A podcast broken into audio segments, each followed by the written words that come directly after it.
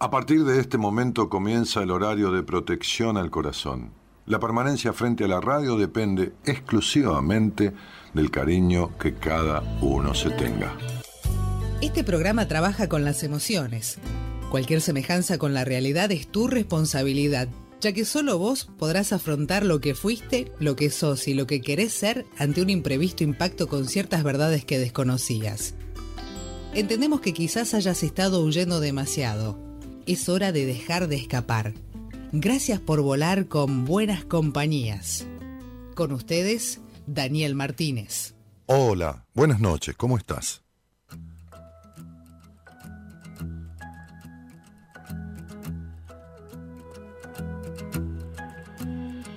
A veces el miedo te hace dudar a pocos segundos antes de saltar. No lo dudes, solo abre tus alas, siente el vuelo.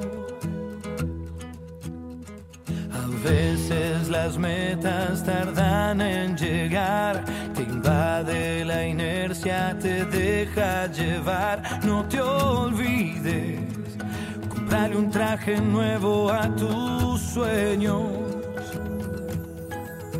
y verás.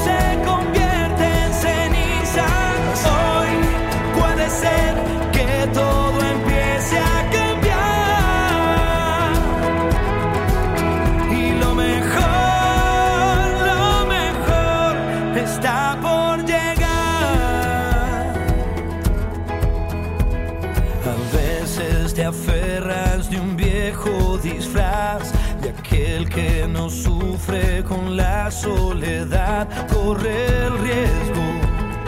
Amar aunque te duela siempre es bueno.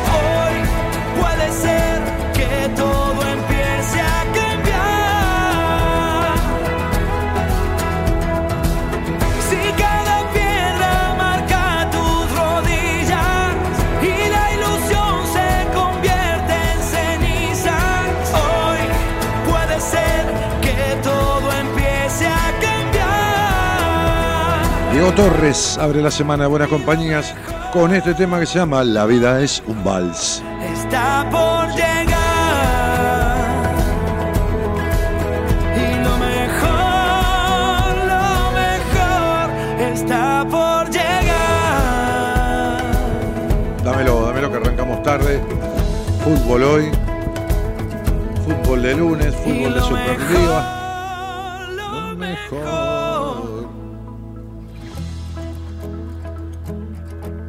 Está por llegar.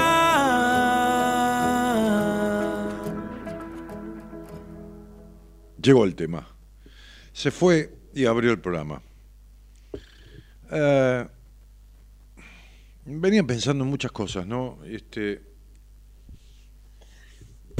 una de ellas es lo que leía el otro día con respecto a los muchachos del equipo de básquet de Argentina, que con un objetivo al mando del técnico Hernández, la oveja Hernández, llegaron a Tokio con la idea de clasificar, eh, llegaron a, a, China, ¿eh? sí, este, con la idea de clasificar para Tokio. Este, Y yo pensaba en un tipo que, por ejemplo, en el grandote en la torre del equipo, un emblema del equipo que Luis Escola, un tipo de 39 años que jugó en la NBA, que por supuesto llegar a la NBA, llegar y hacer muchísimo dinero, millones, quizás no tanto como Ginóbili, pero millones. El tipo empezó una dieta, qué sé yo, a su manera, con, con, la gente que lo asesora, no porque esa dieta la tenga que hacer cualquiera, muchos meses antes, pero se metió en un campo de concentración, lo digo cariñosamente, no aludiendo, de concentración, digo, en un campo de entrenamiento y concentración para concentrarse y entrenar cuatro, cinco, seis días por semana. Con una dedicación, con una pasión impresionante. Fue emblema del equipo, de este equipo de muchachos que hicieron la vida imposible a equipos que supuestamente, supuestamente deberían haberlos, haberles ganado, ¿no? Perdieron contra España, tuvieron un mal día, o España tuvo un buen día, o las dos cosas se juntaron, salieron subcampeones del mundo. Nosotros, me acuerdo en, el, último mundial, este, Croacia, ¿no? Salió subcampeón del mundo y festejaban en Croacia como si hubieran ganado, no sé, todas las medallas olímpicas de oro de las últimas Olimpiadas. Los tipos salieron segundos, nosotros salimos segundo, puteamos, pecho frío, no valoramos nada nunca nada nos alcanza. Somos un país en general, digo no en lo particular, pero en la mayoría insatisfechos. Eh, em, Gustavo Campaso se llama, Gustavo, sí. Gustavo Campaso mide un metro setenta y seis. Un metro setenta y seis en básquet, yo jugué básquet, incluso llegué a jugar federado, jugué en, en Ambiente Brone, estudiantil porteño, en Huracán. Federado significa este, este, este, registrado en la Federación de Básquet. Era muy jovencito, yo estudiaba abogacía, entré a facultad, que, después no podía ir a las prácticas, que me perdía algunos partidos, me ponían de suplente porque no iba a las prácticas, bueno, no importa. Este, un metro setenta y seis en básquet, ¿qué querés que te diga? No sé, es la nada. Es la nada, pero Gustavo Campazo, si, si miraron algún partido, ha parado rebotes, es decir, tiros de tipos de un metro noventa, o sea, el de metro noventa, noventa saltaba para tirar y él saltaba más y le paraba el disparo, o sea, le paraba la pelota. Y esto tiene que ver con creer en sí mismo y con la dedicación, porque la improvisación, estoy podrido de gente improvisada que no tiene ni la más puta idea de nada, desde gente que gobierna, habla blanco, a los seis meses dice negro, putea contra tal, a los seis meses se asocia con tal, y no estoy hablando de nadie especial, estoy hablando de un montón, de casi todos. Este, y entonces una manga de improvisados, hasta gente que es improvisada en lo que fuera. Y no estoy diciendo que no ser improvisado signifique tener un título, ¿no? Hemos tenido muchísima gente con título que hace 7.000 cagadas, ya sea en la presidencia de la nación, ya sea en, estudios jurídicos, en incapaces, gente incapaz, ni siquiera estafadores, este, también estafadores con título, pero incapaces. Este, entonces digo, es, importante esta cuestión de, de, lo que uno puede, ¿no? Y de lo que uno este, Diego Torres en la canción, que, no sé, me parece que giró en Buenos Compañeros en algún momento, pero no importa. Que la vida viene y va como un vals, ¿no? Un paso adelante y otro para atrás, este, y que, que es hora de sentir el vuelo y que, y que lo mejor está por llegar. Lo mejor está por llegar puede ser una frase como muy, viste, idílica, pero en realidad cuando pasa algo malo, en general viene algo mejor, porque si no te terminas muriendo, ¿no? Si, lo que viene es peor y es peor y es peor, chao, olvídate, ¿no? Lo que pasa que desde un lugar de, aferrarnos, nos aferramos mucho a toda esta historia del tener y de lo que tuvimos y de lo que no tuvimos, o de lo que dejamos de tener, y lo que puteamos porque no tuvimos como quisimos tenerlo, y, nos encaprichamos con tenerlo como queremos tenerlo. Hoy le decía a una mujer, ¿cuánto tiempo estuvo tu marido en una actitud idílica con vos? Un año, me dijo. Ajá. Y después, no, y después terminó todo. Ah, terminó todo, ¿qué cosa? No, terminó su forma de ser. Ajá, se puso frío. frío, distante, maltratante, insultador y golpeador. Ajá. Bien. ¿Y cuánto estuviste con él más? 14 años más, me dijo. Entonces yo le decía y la miraba, ¿no? Entonces me miraba así, como, como los perros cuando no te entienden, y me decía, ¿vos pensás que él va a cambiar? No sé, no creo, le digo. No creo porque el disfraz no es lo de los 14 años, el disfraz es el del año. No creo porque ¿quién se queda 14 años esperando que alguien lo atienda como corresponde en un restaurante o que le vendan ropa, que terminen de cagarlo vendiéndole ropa? ¿Quién va 14 años al mismo lugar donde le venden la ropa y achica, encoge, destiñe? ¿Quién va? ¿Quién va? Entonces tener un vínculo de esos es tener un vínculo patológico. ¿Qué significa, Daniel, esto? Y significa que lejos de ser un vínculo transformador, hablando de lo positivo, es un vínculo deteriorador, deteriorante. Es un vínculo que proviene de, una, de un trauma de la historia de uno. Es un vínculo que proviene de un... Entonces, sería de la desestimación, de la desconsideración, de la, qué sé yo, de la falta de reconocimiento, de lo que venga de esa historia uno elige eso. Dice, no, pero esperá, esperá, como me decía otra, ¿cómo yo voy a elegir eso? Sí, lo elegís porque te quedás. No, esperá, yo qué sabía. No, no estoy de acuerdo. Nadie dice que vos tenés que saber que vas a ir a un restaurante y el mozo te va a atender mal o que si la pizza que te dan tiene el tomate ácido. Nadie dice que tenés que saberlo. Lo mal que haces si te lo comes. No te levantás y vas y reclamás o pagás directamente y te las tomás y te quedás a comer esa basura. Ahora, suponete que te mueras de hambre, sean las 2 de la mañana y no haya otra pizzería abierta, ni, nada, ni una sanguchería, no hay nada. Estás en el medio de la ruta. Está bien, comete esa pizza, pero yo no te acepto que vuelvas 14 años más a comer lo mismo cada vez que pasas por ahí. Es decir, yo te lo acepto, yo no tengo ningún problema. Es tu estómago, es tu vida.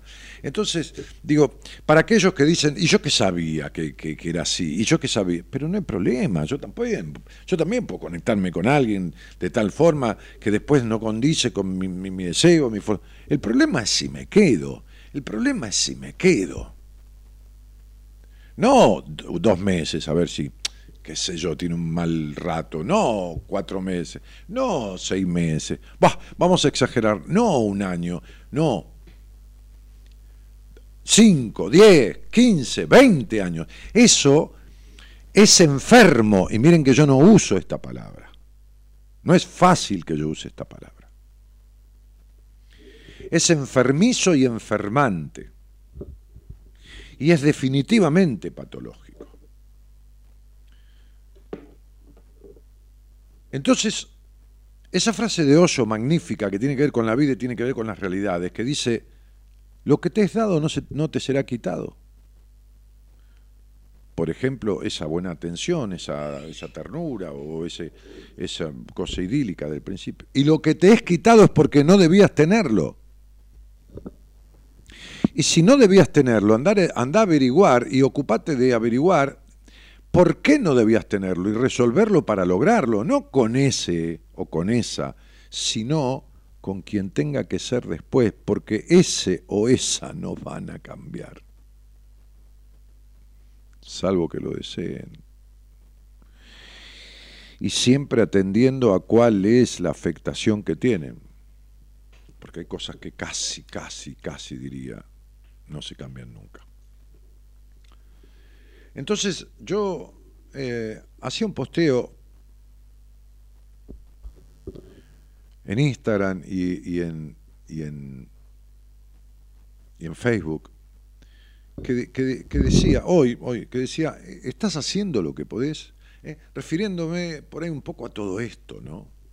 A todo esto de estos, de estos vínculos, de, de esta postergación, de una paciente que me llamó por tercera vez, al final terminé diciéndole, no, mira, este, vos tenés que ponerte en terapia de una manera así, así, porque me llamó por tercera vez, abandonó dos veces y da vueltas y sigue dando vueltas, siempre con lo mismo, y me manda 78 mensajes y siempre con lo mismo. Y entonces le dije, mira, empecemos por hacer esto, ¿no? Esto solito te pido, ponete en marcha haciendo esto solito, Esto solito. No, pero yo también quisiera hacer esto y lo otro y lo otro y lo otro. Listo, chaval. Dije, no, deja. Bien, ok. Entonces digo, ¿estás haciendo lo que podés? No. Es una frase que comúnmente posteaba, se utiliza en terapia. Me gusta cuando se la digo a alguien que se sobreexige, que suele buscar la perfección, porque suele tranquilizarlo, baja su nivel de, de exigencia. Estás haciendo lo que podés. ¿no? Digo, estás haciendo lo que podés. En cambio, cuando alguien que está haciendo lo mínimo se justifica con esta frase, dice, bueno, estoy haciendo lo que puedo, y pareciera que diciéndola arregla parte de las cosas, porque se conforma, ¿no? Este, no sé, ahí hay algo que no me termina de cerrar. Es como cuando escucho, mis padres hicieron lo que pudieron, entonces lo perdono. Perdonar no alcanza, no es suficiente. Es algo que suena como muy elevado, muy divino, muy, muy, viste. A lo sumo uno puede disculpar, que es quitarle culpa a los otros a través de la comprensión o aceptar que el otro hizo lo que pudo aunque haya hecho una barbaridad, porque si no hubiera hecho algo distinto, pero no quitarle la responsabilidad. La culpa porque quizás cuando lo hizo no sintió culpa o no creyó que lo que hacía, pero no la responsabilidad. Pero lo que más importa, mucho más allá de la disquisición, que si hizo lo que pudo, que si lo perdono, lo disculpo, etc., es arreglar las consecuencias que dejó aquella situación. Porque cuando no se arreglan las consecuencias, pasa lo que esa paciente, que se queda 15 años esperando que ese tipo termine siendo diferente a lo que su padre fue, un desconsiderado, un carente de reconocimiento, un maltratante.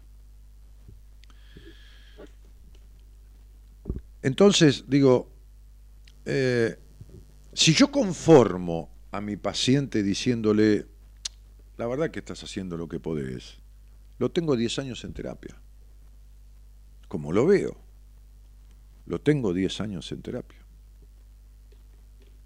Eh, si yo la conformo a esta, a esta mujer que, que, viene por tercera o cuarta vez, no, yo abandoné y empecé y abandoné y empecé y abandoné, y bueno, y le escucho todo lo que dijo hoy, me lo repitió cuatro veces y todo lo demás, y la tengo diez años ahí, teniéndole la vela, ¿viste? Teniéndole la vela. Al seminario de este seminario que, que está completo, ¿eh? como suele pasar, este, este, eh, va a venir un muchacho que tuvo, tuvo fue paciente mío hace un tiempo atrás, ya, no, ya, es más, está de alta, que tuvo 17 años de terapia. Si yo lo acompañaba en su melancolía, en su, en su, en su tristeza, en sus llantos eternos, en, bueno, pobre, vos no tenés la culpa, bueno, tenés razón, el tipo se queda 10 años más conmigo en terapia. Entonces yo conformo a mi paciente con, hey, estás haciendo lo que podés, lo tengo 10 años en terapia, 10 años diciendo, eh, tengo ganas de hacer esto o lo otro, este, pero se queda ahí, pero da vuelta. Entonces a veces uno tiene que trazar un plan con ese paciente, planteando qué hacer, qué le gustaría, incluso empezando por cosas pequeñas. ¿Qué querés lograr? Bueno, a ver qué te gusta. ¿No? ¿Qué te quedó sin terminar? No sé, podés poner, quedarte con, con, el hago lo que puedo, escribía yo. Y yo no lo tomo desde el lado de la sobreexigencia, ¿eh? porque generalmente el que hace lo que puede no está sobreexigiendo. El sobreexigido, sino desde el no quedarse conformado o acomodado en vez de cómodo con esa actitud. Siempre digo que solo la acción rompe el mandato, solo la acción rompe la parálisis, el miedo al fracaso, el titubeo al momento de decidir. Ahora, ¿estás haciendo lo que podés para lograr lo que decís que querés? Esto te pregunto, ¿no? ¿No crees que podrías hacer algo más? Hacerlo en, en, sociedad con alguien, en comunidad con alguien, buscar a alguien, no importa qué. Hago lo que puedo. ¿Haces lo que podés? ¿Realmente es lo que podés? Tampoco más, pero ¿por qué menos? Porque lo que veo es la mayoría de la gente haciendo menos, mucho menos, mucho menos, muchísimo menos. ¿Entendés? No digo que toda la gente, no estoy hablando de política, me cago en la política, pero digo, este, no digo que toda la gente que reclama, no, no, no, mucha no, no pase, pero tengo un amigo de los muchachos que comemos los jueves que tiene cinco carnicerías y hay tipos que van con diez tarjetas a comprarle kilos de asado. Pásame esta, pásame esta, pásame esta. De, las que reciben y le sacan a la gente que recibe esas tarjetas o porque maneja 10, 15, 20 planes y todo lo demás.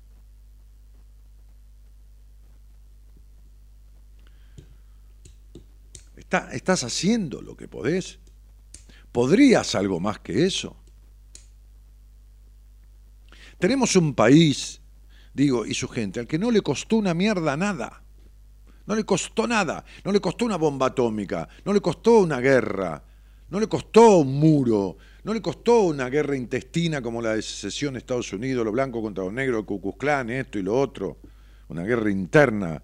No le costaron los piratas, no le costó, no le costó nada. No le costó absolutamente nada. No le costaron los imperios, no, no, no, no, no, no le costó nada. No le costó la independencia como a la India, no, no, le costó nada. Acá le tiraron unos tiros unos gallegos, cuando vinieron los ingleses le tiraron un poco de agua caliente y, y, esto y lo otro. No digo que no hayan sido héroes, nuestros héroes, sí, por supuesto. Pero digo, es un país en general, en particular no, hay gente brillante, hay gente brillante en particular. La unión, el objetivo, la dedicación, ni siquiera digo el esfuerzo, porque eh, Escola, que se guardó cinco meses para entrenarse, para clasificar para Tokio, ni siquiera para salir campeones del mundo en esto, en, este torneo de ahora. No, para lograr, casi salen campeones del mundo, son subcampeones del mundo. El tipo hizo lo que ama, pero le puso pasión, dedicación, porque ¿de qué me venís? Ah, como decía esta piba hoy, ah, porque yo amo el tango. ¿Y cuánto hace que no vas a bailar tango? Y dejé todo hace ocho años. Pero entonces, ¿qué carajo más? Entonces, tango, digo, eso es una melancólica. Los argentinos hacemos un tango de todas las cosas, como dice Hangling. Somos melancólicos por naturaleza. La queja, la melancolía, la, esto, lo otro, pobrecita la viejita, esto y me dejó, y acá y allá, el lamento del cornudo. El tango, que a mí me gusta, tiene que ver mucho con la parte melancólica de mucha gente, de mucha identificación. A bailar salsa, le dije, nena. Y cuando hayas empezado a bailar, me llamás y, continuamos. Y me empezó a dar vuelta, y 200 mi vuelta, déjate de joder. Chao, hasta luego, que te vaya bien. Que tengas suerte. Velo a tal, que es un terapeuta para vos en este momento. Después veremos nosotros. Pero digo, yo, yo, yo leía un, posteo de, un pibe, un pibe digo cariñosamente, que hizo una foto conmigo y publicó esa foto, este, este, eh, eh, ¿cómo se llama? Este, en el Instagram, ¿no? Y espera que, te lo voy a leer, ¿no? ya que estoy. Luciano, ¿no? Este, Luciano, Luciano Roca, Luciano Castro, iba a. Desde que dejé de darle atención a la mirada ajena, dice, soy feliz. Desde que estoy desprejuiciado de todo, comprendí el, el sentido de vivir. O sea, no el prejuicio, el anticiparte, el juicio anticipado, ¿no? Me acepté. Me quiero como soy. Soy esto, dice. El hombre, niño, hombre y niño, que se mira, dice, en el espejo y se quiere, se gusta. Se empezaron a ir los dolores y los enojos, las personas se me acercan, me relaciono mejor, me abría el mundo, el universo se llevó todo lo que se tenía que llevar y me trajo lo que tenía que traerme. Pido y el universo conspira a mi favor. Pienso en positivo, digo lo que tengo ganas de decir y no me guardo nada. Tuve que pasar por muchos procesos que a veces no entendía. Estuve ahí abajo, abajo del todo, en un pozo sin fin. Más bajo no podía caer. Así comencé a subir muy de a poco y a mi tiempo. El tiempo lo puse yo. El tiempo lo determino yo. Por eso ahora tengo más noción de las cosas. Las vivo más. Las siento más. Hay que probar para saber si te gusta. Yo pruebo y digo cuando se termina. Eh, eh, soy el dueño de mi ser, soy el dueño de mis procederes. Siento que tengo poder. Sí, dice Luciano, poder con mayúscula poder mirar a los ojos a las personas con toda sinceridad sin correrle la mirada. Cuando me corren la mirada me doy cuenta de mi don, hablo con el corazón, con lo profundo de mi ser, soy simple, pero soy yo. Me di cuenta hace poco porque acepté las condiciones transito libremente. La mayoría de los que no me conocen me ven como una especie de loco, veo las cosas de otro modo, por eso me gusta conocer a la gente. Cuanto más los conozco, sé por qué son como son, por qué les pasa lo que les pasa, por qué llegué hasta ellos. Yo aprendo de ellos y ellos de mí. Ya no me abandono como me abandonaron. Tengo planes para este pasar por la vida, conocer y llenarme de energía. No sé cuánto me queda, pero ya sé que estoy para disfrutar y transitar en sana libertad y termina diciendo en, postdata, gracias Dani por cruzarte en mi camino. Hizo un pequeño proceso conmigo, después lo derivé a alguien del equipo para que continuara como yo creía que había que continuar, un tiempito, hizo un seminario y lo último que hizo vino a un taller que hicimos acá hace un mes en el Hotel Meliá. Y el tipo llegó con ese laburito de unos meses a esa historia, ¿no? De una historia a otra historia, las olas de, como dice la canción, vienen y van. Entonces vino, ¿viste? Vino, no siempre fue, vino, vino, no vino amigo vino lo que tenía que venir, porque hizo lo que tenía que hacer, como Argentina en el, en el, equipo de básquet hizo lo que tenía que hacer. Y no es lo mismo estar cuatro meses, cinco meses entrenando, que los pibes nuestros que son, valen millones en todo el mundo y se juntan 15 días antes y juegan más o menos, como se la y después se gana el mundial como pueden y como son unos cracks, por ahí encima meten un subcampeonato del mundo, ¿viste? nosotros decimos que son unos boludos, pero también viven entrenando en sus equipos, porque Messi es el mejor del mundo y entrena todos los días, y todos los días, y todos los días. Es como si yo dejara de leer y me importara un carajo, y no leyera más nada de lo que llega a mis manos, y no, y no hiciera como para, no sé, alguna cosa que, que, el otro día leí un apunte sobre terapia dinámica, que creo que es parte de lo que yo hago, este, y, pues, qué sé yo, no importa, este, lo que fuera. Lo saben mis pacientes porque les envío cosas, lo saben porque, porque proponemos metas, lo, lo sabe la gente que viene a los seminarios,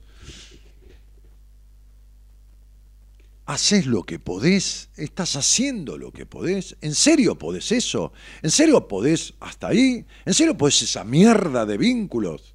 ¿En serio podés esa cagada de melancolía interna y vacío existencial? ¿En serio? ¿Eso es todo lo que podés? ¿Todo lo, que tenés para dar es eso? Me cago en la puta madre. ¿Todo lo que tenés para dar es eso? ¿Todo lo que tenés para darte es eso? Ese es el respeto que exigís de los demás. Esa es la puta consideración que querés de los otros cuando no te considerás un carajo. Ese es el lugar que querés que te den cuando te das un lugar de mierda. ¿En serio eso es lo que podés? ¿Eso es lo que podés? A mí no me jodas. Viví la puta vida mintiéndote. Pero no vengas a querer mentirme a mí porque yo no te lo voy a permitir. Ese es el puto miedo que me tiene la gente por verme. Verme que tengo, como me decía Marita, no, espera porque tengo todo, casi todo octubre cubierto y que esto y que lo otro. Verme de algunos que tienen miedo de verme, ya la mayoría no importa, yo tampoco tengo lugar para atender a todo el mundo. Pero si hay algo que yo no te dejo cuando te sentás ahí conmigo una hora, ahí, enfrente, o estés en, en, Perú, o estés en Dinamarca, o estés en Estados Unidos, o en México, o en Paraguay, de donde viene gente a este seminario, de cinco países, yo no te dejo mentirte, ni a través de una cámara, ni por teléfono, ni nada. Desde lo que yo sé, en la puta vida te voy a dejar mentirte. Porque los que me enseñaron a mí me pusieron bien enfrente de la cara las mentiras que yo me armaba y de las mierdas que me quería convencer. Y lo bien que me vino sentirme una cagada por mentirme a mí mismo y darme cuenta de la verdad. No de la verdad de nada, de mi verdad la que quería solapar, la que quería ocultar, en lo que me quería o en lo que me creía haber convertido cuando no me había convertido ni una mierda en eso. Deja de trabajar de Dios o deja de trabajar de víctima. Porque ninguna de las dos puntas te son afines. Sos un ser humano único sobre la faz de la tierra. Te fue dada esta unicidad que la determina el centímetro de tu huella digital y lo único que haces es llorar miserias o parecerte a los demás o quedarte como un mendigo de cariño esperando que alguien o algo te sea dado. haces lo que podés. Eso es todo lo que podés. Y no te estoy sobreexigiendo, ¿eh? Te estoy pegando una patada en el culo que la vida no la da para castigarte, la da para que te pongas en marcha. Buenas noches y gracias por estar.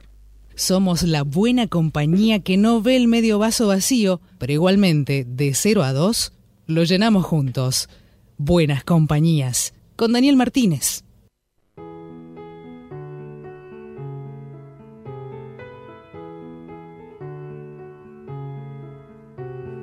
Prestaron una cara y una forma de pensar. Me dijeron que no diga y hasta cómo caminar. Me enseñaron a que vista como visten los demás. Y me dieron este número para mi identidad. Me prestaron un espacio para ser original. Me dejaron ser distinto si era igual a los demás. Me pidieron que me compre un método para rezar. Me explicaron que no existe lo que no puedes probar. Pero creo que no. No hay nadie que me explique tu amor. Si hay algo en mí que ya despertó y quiere seguir soñando, buscando, dije no. No hay nadie que me explique tu amor. Y ahora, Luciano Roca, no hay nadie que te explique tu amor. Ese, ese amor que vos despertaste en vos, el amor es respeto, el amor es gratificación, el amor es disfrute. No hay nadie que te explique tu amor, porque solamente se puede sentir, flaco, como lo estás sintiendo vos. Gracias a vos por tu posteo y a todos los demás que me mandan mensajes y posteos y cosas en las bandejas privadas de Instagram, de Facebook, este, que están haciendo lo que van pudiendo verdaderamente, pero con dedicación. ¿eh?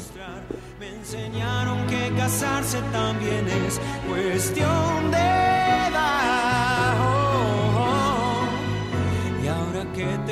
Desnuda, las teorías se me van. Pero dije no, no hay nadie que me explique tu amor. Si hay algo en mí que ya despertó y quiere seguir soñando, buscando, dije no. No hay nadie que me explique tu amor. Si hay algo en mí que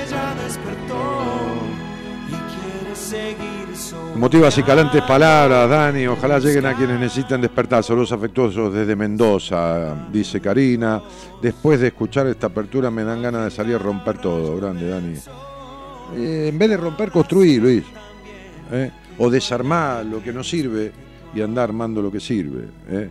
Gracias por la patada en el culo, dice, en el culto, dice Vicky Martínez.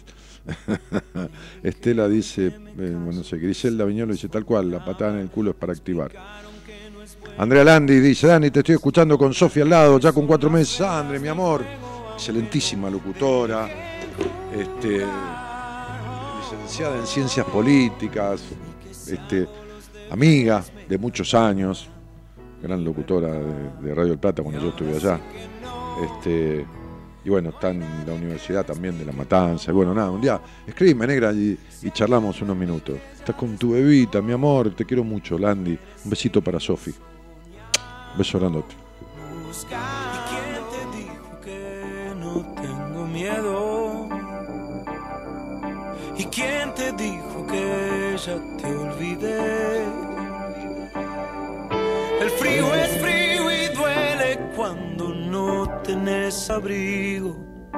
No quiero despertarme a la mañana y encontrarme Es solo. frío, es frío y duele cuando no tenés abrigo. ¿Y sabes qué? He dormido con cuatro frazadas y calefacción y me he cagado de frío. Yo sé lo que es el frío del alma. Puedo un poco más. Cuando no hay calor de adentro. Lucho, sueño y vuelo cada día más, cada día más.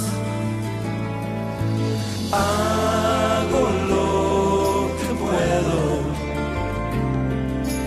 Puedo un poco más. Muchísimas gracias a toda la gente que está acompañando. ¿eh?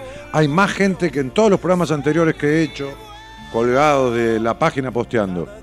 Que bien nos hace sentirnos una cagada, dice Claudia Sánchez. Tocar fondo, aprender, levantarnos y no victimizarnos. Se puede siempre, siempre.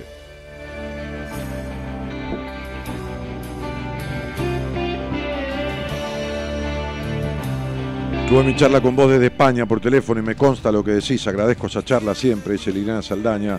Lili, cariño grandote. ¿Y quién te dijo que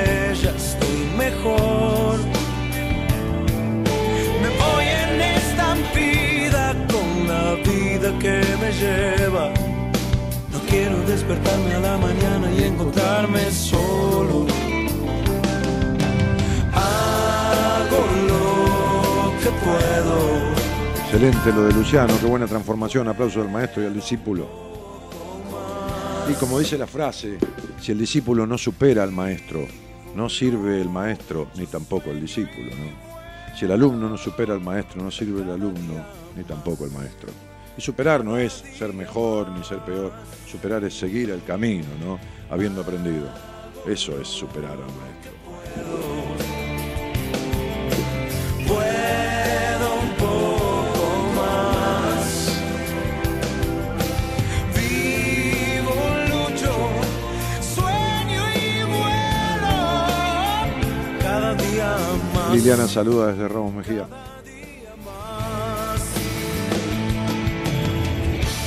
Se reina, dice, buenas noches Dani, ídolo, recién me engancho, saludos desde Tucumán, beso y abrazo a la distancia, besos. Tu dolor es mi dolor. Quiero ir a tu próximo taller en Rosario, ¿cómo me entero? No va a haber próximo taller en Rosario, Sofi Apa. Estrellas. No quiero despertarme a la mañana y encontrarme solo. Zulema Valentín dice, Dani, buenas noches, soy Zulema y estoy de vuelta. ¿Te acordás de mí? Estuve en el taller de Rosario, sí, Zule, ¿cómo estás? Sofi, tenés un seminario en diciembre. ¿eh? El, que, el que está ya está cerrado, ya está completo. Porque cada vez voy aceptando menos cantidad de gente en los seminarios. Este, el mes pasado, el pasado seminario, hace tres meses, tuvimos uno con 30 y moneda de personas. Ahora bajé de 30 ya. Este, así que en diciembre, a mediados, antes de las fiestas, ¿eh? tenés un seminario de tres días. Estás en Rosario, estás al toque. Mirá, a este viene alguien de New York, viene alguien de, dos personas de México, una persona de Italia y una persona de, de Paraguay. Y algunas personas de otras provincias. Poquititos de Capital Federal, son cerca de 30, casi 30. Este, y así que vos estás en Rosario. Venite los tres días.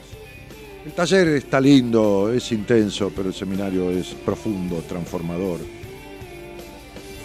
El seminario es algo por lo que han pasado personas de 15, 18 países, profesionales de la psicología, de la, psicología, de la psiquiatría, de la medicina, maestros, cuidadores de esquina, qué sé yo, operadores de radio, este, gente heterosexual, bisexual, lésbica, qué sé yo, homosexual, no importa, nadie le pregunta a nadie nada.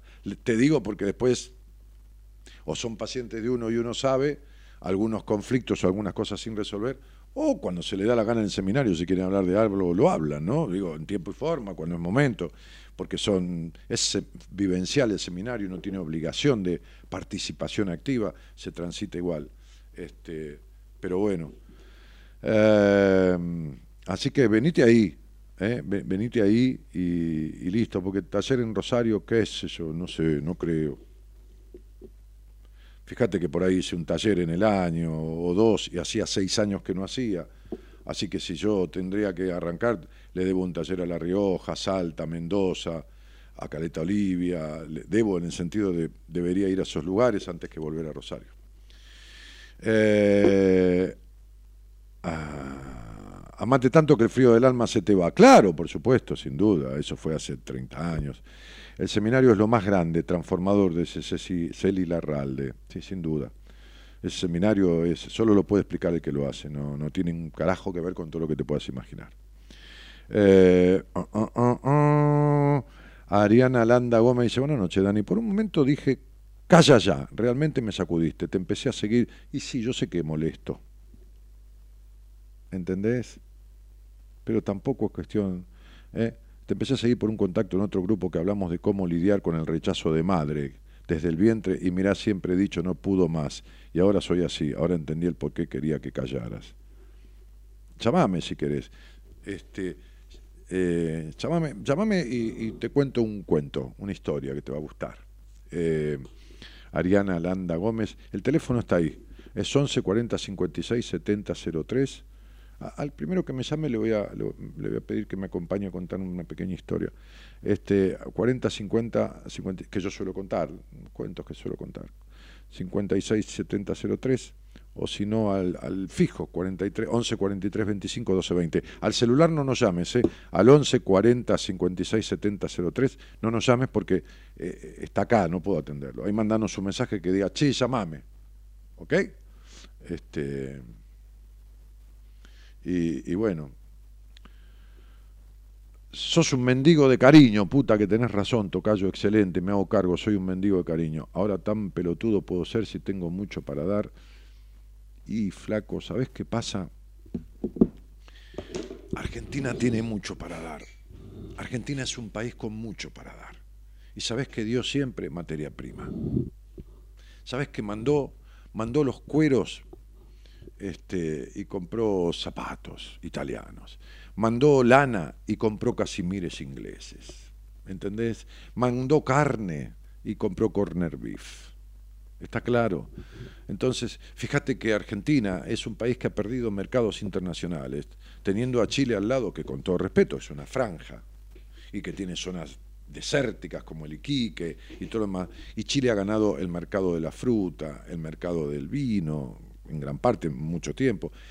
Eh, Brasil mismo, que tenía cebú, una carne que, qué sé yo, tenía que partirte la dentadura le ganó a Argentina el mercado de corner beef. Los zapatos de Brasil hace 40 años te, te, dolían los ojos mirándolos. miraban los zapatos, te dolían los ojos. Nos ganó el mercado de calzado. Porque fuimos putos incumplidores. Porque vendíamos maní de, de 3 milímetros la vaina y lo entregábamos de 2. Porque vendíamos limones de, de, de, 50 gramos el limón y lo entregábamos de 35. Porque esto, porque somos los vivos, los pelotudos. Y porque además vendíamos la materia prima y le vendíamos, chan, le vendíamos maíz a Dinamarca, importábamos chanchos, cerdos para acá. ¿Y qué mierda haces con tener mucho para dar? Si tenés la materia prima y no la sabés utilizar, macho. ¿Entendés? Nosotros le damos a comer a 400 millones de personas en el mundo. Las pelotas mías le damos de comer a 400 millones de personas, pero no cobramos la guita que tendríamos que cobrar en el 70% de los casos, porque no hay...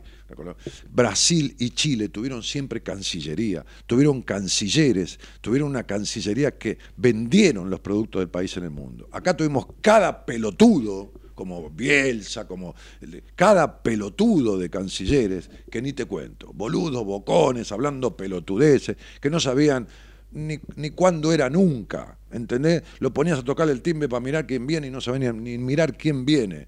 En vez de ellos pusieron en la Cancillería a empresarios y agregados comerciales en las embajadas que sabían, empresarios que sabían del comercio, y entonces colocaban los productos de Chile y Brasil en, en todo. Nosotros también tenemos mucho para dar.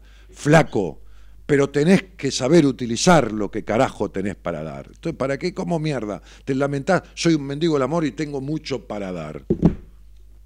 Pero ¿para qué carajo te sirve si no sabes cómo utilizarlo?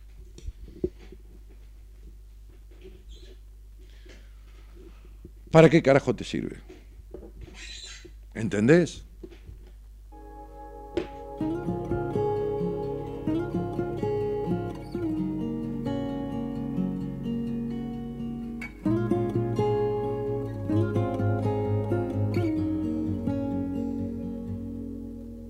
De chica me decía, esta es la forma correcta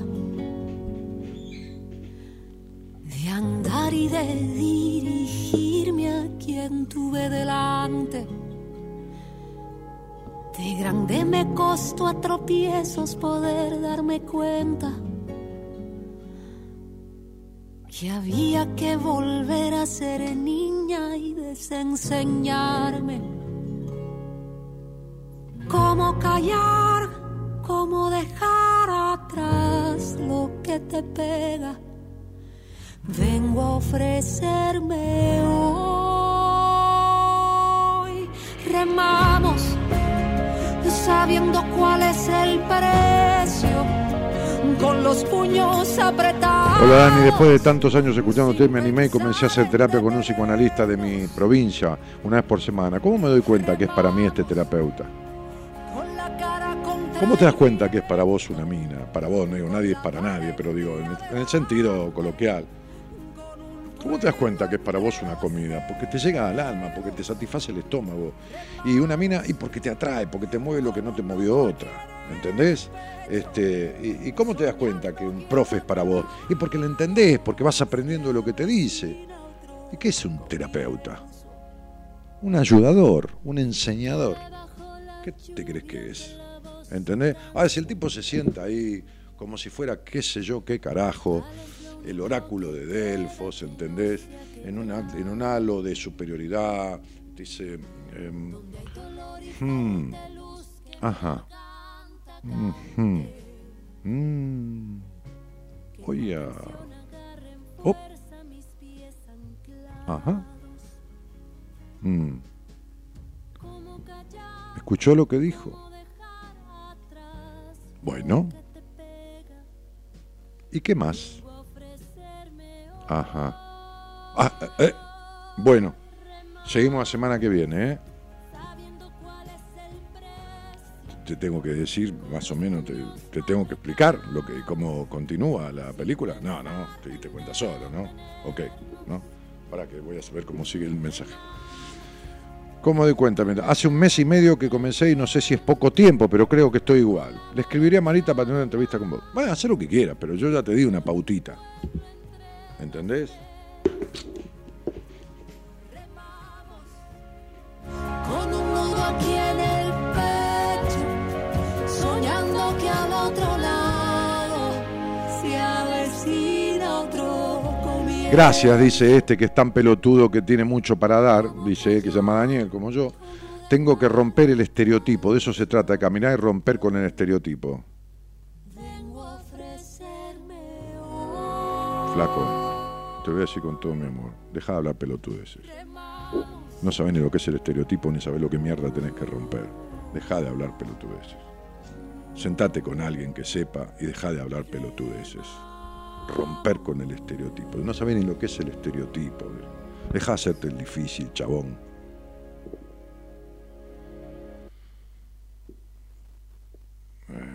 Todo depende de mí. ¿Cuándo venís a Chaco Resistencia? No sé, flaco.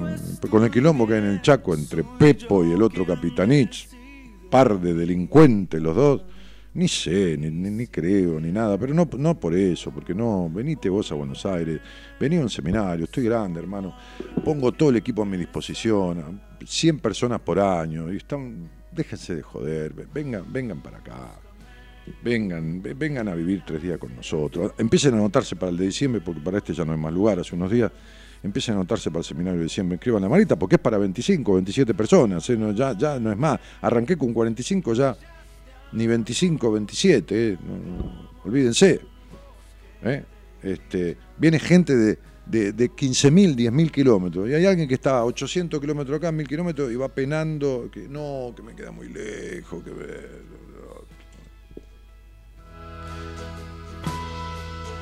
Quiero traer mares de fe y navegar en tu sonrisa. Estuve leyendo tu posteo, genial. Yo estoy saliendo de un accidente que sufrí, hoy estoy en rehabilitación y trabajando. No, me conformo ni me entrego, avanzo, dice Laura Ledesma. Laurita, los accidentes no son casualidad en general, ¿eh? Está muy relacionada la accidentología con las cuestiones emocionales, ¿eh? Y no soy yo que lo digo, hay mucha gente que ha leído y estudiado sobre eso. ¿eh?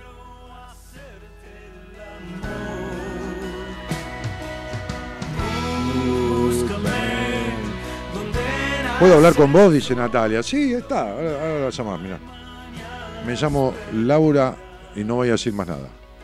Dale, vení que hablas conmigo, Natalia.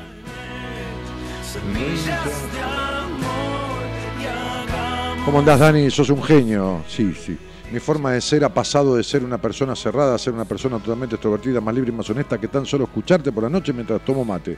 Pero me alegro muchísimo. A ver si te crees que todo el mundo necesita hacer terapia. Ahora, cuando no podés, dejate de joder, ¿viste?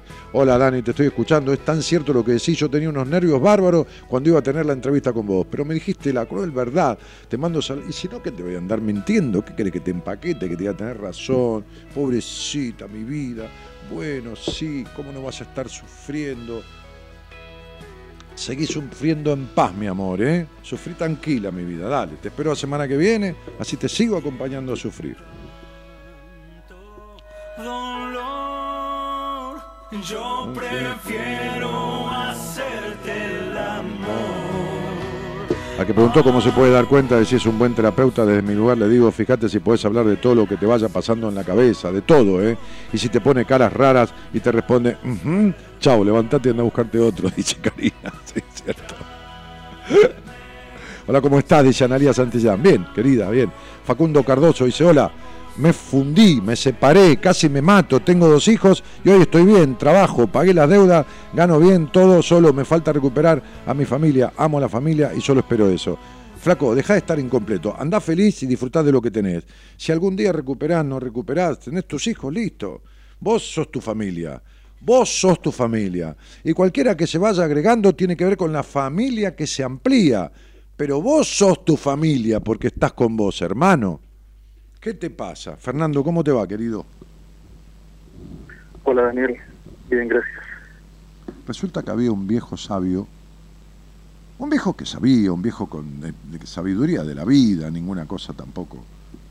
Y entonces el viejo, el anciano, que vivía de- del otro lado, este cuento alguna vez lo he contado, del otro lado del, del pueblo, digamos, del lado más inhóspito del pueblo, un pueblo que estaba dividido por un arroyo, un arroyo que estaba eh, cruzado de lado a lado por un puentecito, un viejo de madera, que tenía cuatro o cinco metros de largo y tres o cuatro escalones a cada lado, de maderos medios viejos, tipo durmientes de ferrocarril, pero más, más, más- angostos, más, más, eh, más flojos.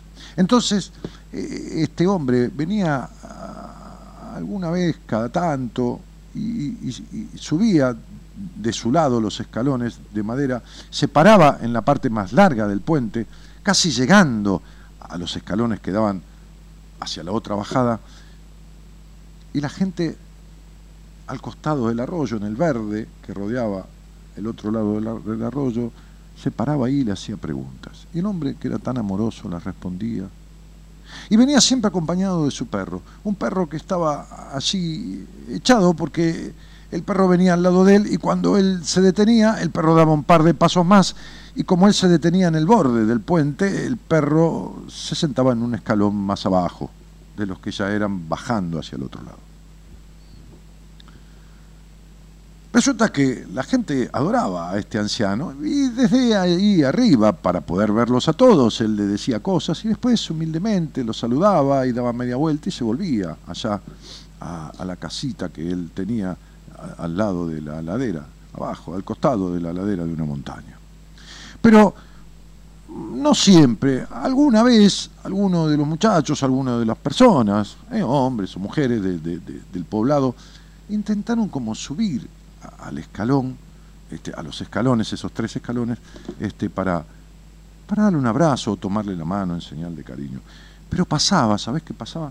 Pasaba que, que cuando pisaban el costado del escalón donde estaba el perro, estaba un poco más abajo de lo que estaba el anciano, el perro abría las fauces, levantaba, abría la boca en, una, en un gesto realmente agresivo. Tanto que, imagínate vos en esa situación, te echás para atrás y volvés a tu lugar. El anciano nunca decía nada. Nunca decía nada. Tampoco tenía mucho para decir al respecto. Cada uno le teme a lo que le teme en la vida y retrocede ante lo que retrocede. Hay muchos perros que si uno les mira el lomo se le crispa el pelo porque lo que tienen es miedo al ladrar. Pero no importa. El asunto que no era el caso Cierta vez, un hombre, cuando el anciano estaba despidiéndose, le dijo, ¿puedo hacerte una pregunta más si no te molesta? No, dijo el anciano, por favor. Ya está atardeciendo, pero no hay problema. Entonces le dijo, ¿por qué vos rechazás nuestras muestras de afecto? Yo jamás las rechacé, dijo el anciano. Siempre los he saludado con mucho cariño y he recibido el cariño de vuestros saludos y de vuestros deseos. Sin embargo, dijo, sin embargo, tu perro que está siempre delante tuyo, cuando intentamos acercarnos a vos, abre las fauces en señal de rechazo y de agresión, lo cual no permite que nos acerquemos a tomarte la mano o darte un abrazo o una muestra de cariño. ¿Mi perro? Sí, dijo. Abre la boca, muestra los dientes. Ah, pobrecito. ¿Cómo pobrecito? Sí. Los animales son así, cuando encuentran un lugar se echan ahí y se acostumbran ahí. Y ahí está él, echado en medio escalón, con su banca trasera, la pata trasera apoyada en este extremo y el cuerpo extendido hacia la mitad del escalón. Cuando ustedes tienden a pasar y pisan el escalón, que es una madera vieja y floja, levanta un poco la otra punta, asoma un clavo que está flojo y le pincha en el costado de su pata trasera. Pobrecito, pobrecito. Le duele, le duele lo suficiente para quejarse, pero no lo bastante para moverse.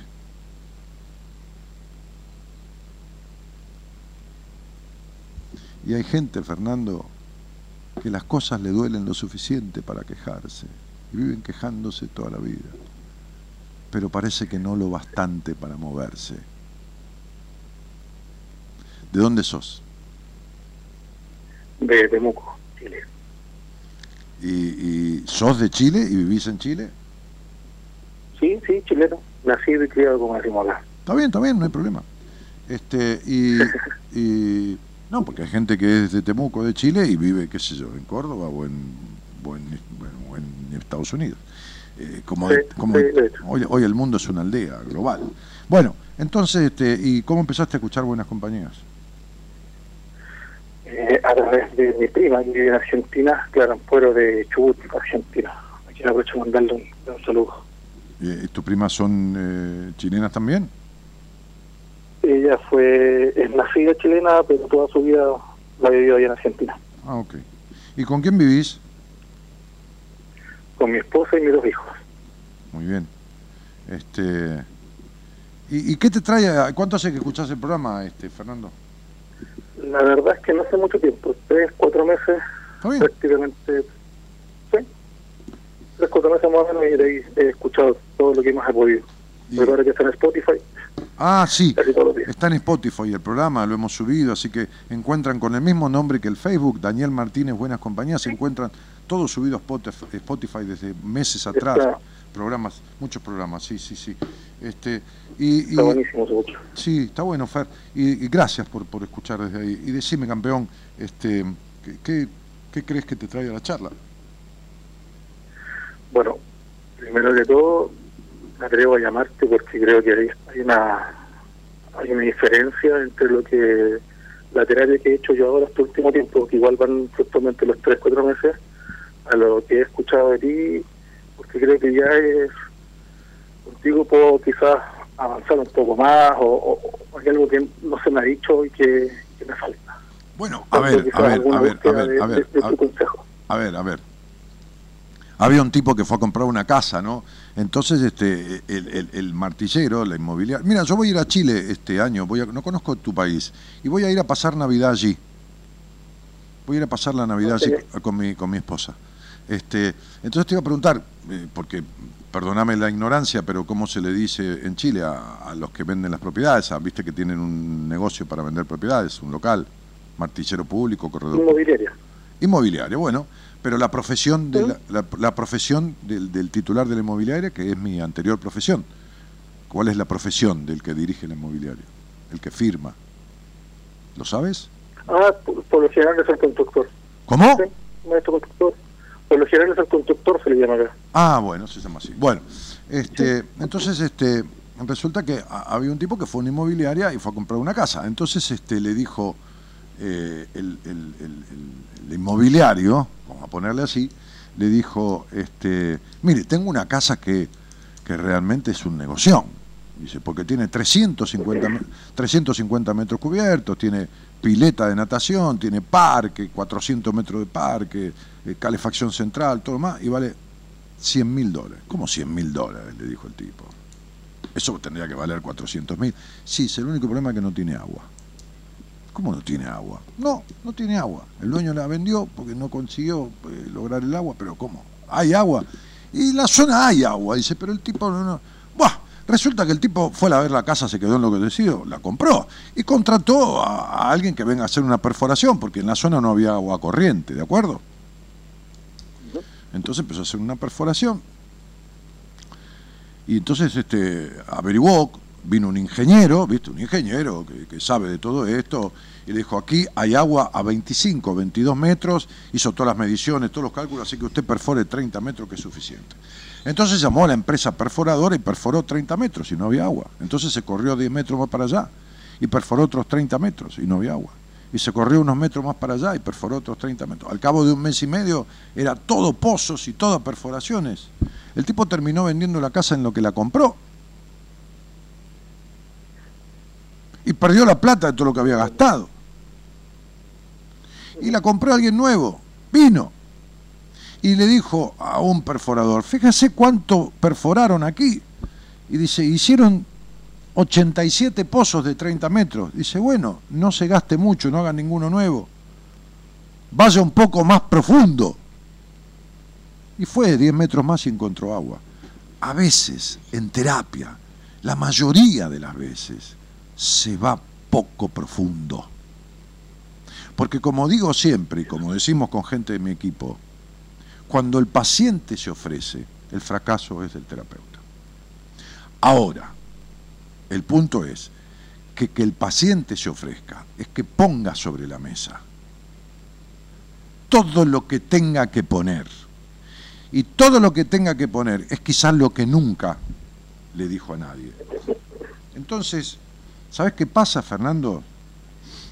Este, 6 y 6, 12 y 3, 15, 1 y 5, 6. ¿Hablaste del resentimiento que tenés con tu padre?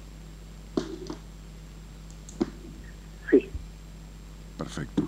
Hablaste de los enojos, Pero hablaste de los, de los grandes enojos y ciertos embates de ira interna que tenés. algo poco igual. Bien. ¿Hablaste de cómo vivís pensando en el pasado y no podés soltar el pasado? Eh, No me quiero hablar ahora. Ah, eso es lo que vas a hablar ahora. ¿Y cuánto hace que estás? Cuatro meses. Y bueno, cuando vos vas al almacén o al supermercado, ¿qué haces? Vas un día y compras arroz, al otro día vas y compras este, leche, a los dos días vas y compras Coca-Cola, al cuarto día vas y compras banana, o directamente vas y compras todo junto. Bueno, hermano, cuando vos vas a terapia... No, directamente. Claro, bueno, cuando vas a terapia tenés que decirle, mira, yo estoy enojado por esto y por esto, tengo un quilombo con mi viejo porque tengo un resentimiento bárbaro, doy mucha vuelta en la vida, no dejo de mirar el pasado, me enojo mucho de repente y me agarran ataques de- como una ira interna, esto, lo otro, lo de acá y lo de más allá. Buah. Sí, Mira, lo que pasa es que. Entonces, entonces el tipo te dirá, terapia- el tipo te dirá, bueno, vamos viendo por dónde empezamos, ¿no? ¿Se entiende? Entonces yo cuando fui a mi, a mi terapeuta hace muchos años, le dije, mire, me pasa esto, esto, tengo esto, tengo lo otro, y yo no confiaba en ningún terapeuta, olvídate. Pero como estaba hecho mierda, directamente hecho mierda, pero fui, viste, cuando yo estoy hecho mierda, voy, no sé, a un, a un, un banda, a cualquier lado, uno cuando está desesperado va a cualquier lado. Entonces, este, este, este, le dije, tengo esto, esto, y esto, y esto, y esto, y esto, y esto, y esto, y esto. Y encima, como yo era un soberbio de mierda, le dije, si le pago todo junto, ¿cuánto tarda en curarme? El tipo se cagó de risa, no se cagó de risa, se rió para, se rió para dentro de mí y de mi estúpida soberbia, pero me dijo, mire, le digo, ¿qué debe ser lo que me provoca estos ataques de pánico? Me dice, mire, con la lista que me dio, vamos a tener que ir viendo de a poco, porque son demasiadas cosas. Entonces, como vos fuiste un tipo traicionado en la infancia y no escuchado, tu necesidad de aprobación, tu necesidad de agradar, un montón de cosas, hacen que, viste, te cueste un poquitito ir y ponerte en pelotas y decir soy este boludo o soy este incapaz o no puedo con esto, no puedo, porque viste, claro, cuando uno se crió en la necesidad de aprobación, este, necesita un poco ser reconocido por los demás. Pero justamente no hay que ir a terapia a buscar el reconocimiento del terapeuta. Nada, nada, nada. Yo, yo soy el primero que felicito a mis pacientes, que le digo, vamos, hoy, le dije a un pibe eh, adicto a todo, al vino, al champán, a la cocaína, a la pasta, a la, marihuana, a la puta madre que lo parió, que hace cinco meses que no toma merca y tres meses que no toma una gota de alcohol. Le di una palmada en el hombro y dije, te veo bien pendejo, te veo bárbaro, este, pero él, yo los llevo en mi cabeza, como llevo a mis pacientes, y él me lleva en su cabeza. ¿no? Me dice, otro día discutí con una mina y me acordaba de vos y te tengo a vos dentro y te tengo en mi cabeza. Y eso es terapia, es el vínculo más importante de la vida. Más importante que con la mujer de uno, más importante que con la madre de uno, más importante que con los amigos de uno, es el vínculo más importante de la vida, porque es el único vínculo que tiene que ser absolutamente total. ¿Entendiste, Fernando? súper claro. Súper claro. Y en base, bueno, en base a lo que me dices, yo llegué a terapia, bueno, por eso, porque comencé a sufrir crisis de angustia por el quiebre que tuve con mi esposa y ahora de vuelta que recuperé a mi familia y todo. Eh, sigo como con crisis, pero ya como que de... de ah, olvidé el nombre. Eh, como que la quiero ahogar. ¿La querés qué? No perder nada ahí, estoy como que la ahogo a mi esposa. ¿A quién la Dependencia emocional, eso. Según lo he escuchado aquí, la... tengo una dependencia Espera un poco, eh, espera, espera, ¿la abogás en qué sentido? ¿De celos? Y de celos, de pedir dedicación de tiempo. No, porque sos un niño, querido. Tenés que hablar también de tu madre, que fue la que gobernó tu hogar y, y, la, la, que la, no que tu, tu, madre que dejó una impronta muy fuerte en vos. Entonces es un tipo muy edípico, con un edipo no resuelto, porque no hubo un padre con una presencia o una actitud que pudiera resolver esa situación, que dejó resolverla no como un terapeuta. ¿Cuál, cuál desapareció? ¿Eh? Sí, los tres con años igual desapareció y yo me encargué siempre de cuidar a mi mamá. Bueno, pero por eso te estoy pero, por eso te estoy diciendo. Pero por eso estás repitiendo estás repitiendo como hombre las actitudes de un niño con una mujer, ¿entendés? Entonces vos tenés que estas cosas hay que trabajarlas todas en tu terapia. El resentimiento con tu padre, el tema de tu madre, la mujer de tu vida es tu mamá, no tu mujer. Entonces digo, este, eh, tenés que aprender que que la peor cosa que hay en el mundo es asfixiar a un ser humano y que un amor asfixiante más que amor es asfixia y el que está loco de amor está loco y que vos no amás a nadie y que nunca pudiste amar porque el amor es libertad. Entonces vos no recuperaste la familia, estás junto con tu familia, pero eso no es una familia. Porque estás criando a, tus chicos y a tus hijos en, en la imagen de una pareja que no es amorosa, que es cegadora y sesgadora, ¿entendés? Estás criando a tus chicos en una imagen de un padre débil, aniñado. Entonces, este, andá y poné los huevos, que es hora de que te crezcan, hermano, querido chileno. Este, es hora de que te crezcan y que te banques tener una mujer al lado. Y si no te la bancás, andate y dejala que sea libre y que sea feliz. Pero si tenés la vida jodida vos, no se la andes cagando a los demás. Andá a curarte primero. ¿Se entiende? Sí. Sí.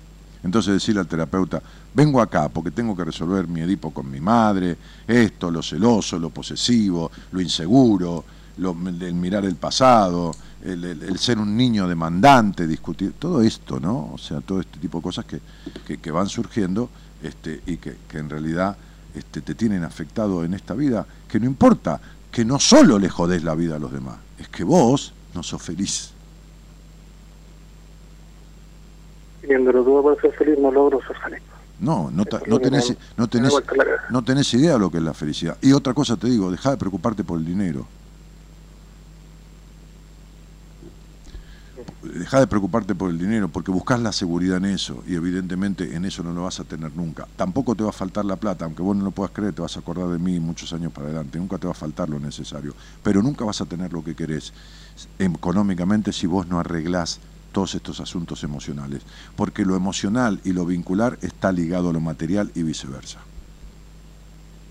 Estoy cansado, en el buen sentido, de ver pacientes que hacen una transformación y que su trabajo, su dinero, su bienestar económico mejora. Está ligado permanentemente. Yo estoy cansado de ver gente que tiene un montón de plata y que este, está más muerta que los muertos. Eh, no, busques en el dinero ni la seguridad, ni tampoco le generes a tu mujer este, una dependencia de vos a través del dinero, ni hagas toda esa cosa que es horrible. No, no, eso no. No, no, no, está bien, no, te lo digo por las dudas, te lo digo por las dudas, te lo digo por las dudas, ¿ok? Así que, querido muchacho, fíjate, sentate con tu... sentate con tu... Cuando vos vas al médico estás enfermo, el médico te dice, te va a revisar, qué sé yo, porque, no sé, que tenés desnúdese, te dice. Y, si, y, y, de última, ojo, ¿viste? Porque vas a un urólogo y te mete un dedo en el culo, ¿entendés? Entonces, digo, claro, si no solo te revisas, bueno, en el terapeuta tenés que ponerte en pelotas, pero en pelotas desde el alma y desde la mente. Y si no, no sirve. Lo que me pasa a mí, y hay otros que también lo hacen, que no somos mejores ni peores, es que tenemos un método para que el otro se siente y con poco que nos diga ya nos damos cuenta del resto. ¿Me entendés? Pero no importa, cuando el otro no se da cuenta, anda y decíselo vos. ¿Está claro? Te mando un abrazo, pibe. Gracias por escucharme. Chau, hermano. Te invitamos a viajar con nosotros con un destino en común. Descubrir lo que te está haciendo mal. De 0 a 2, Buenas Compañías, con Daniel Martínez.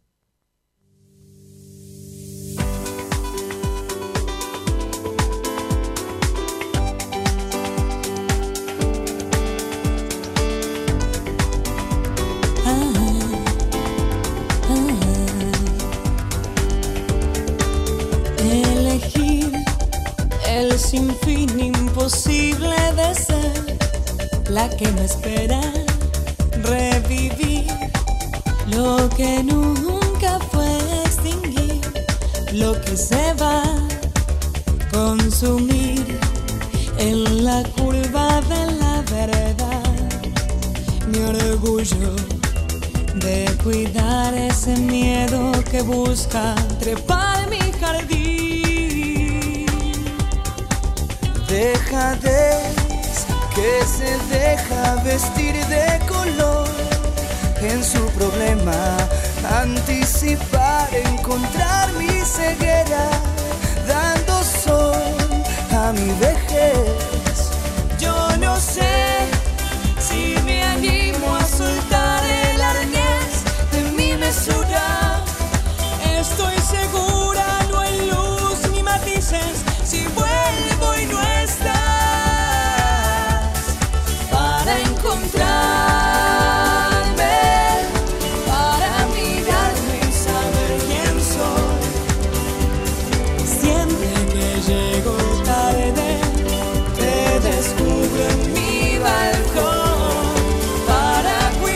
Verdad, todo eso que decís, dale, me haré un viaje hasta allá. Gracias, Dani, dice el chaqueño de resistencia, que le dije, venite vos para acá, hermano, que viene gente de miles de kilómetros.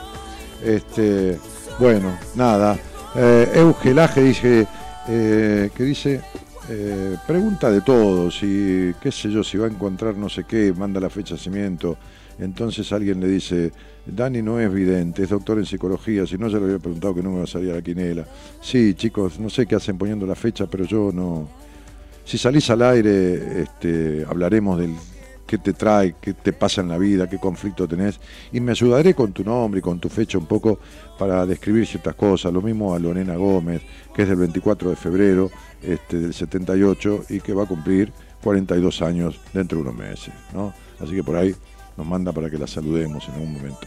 Gabri Baile dice, ah, seguramente no está porque es palabra en inglés, es delay. Bueno, este... Eh, sí.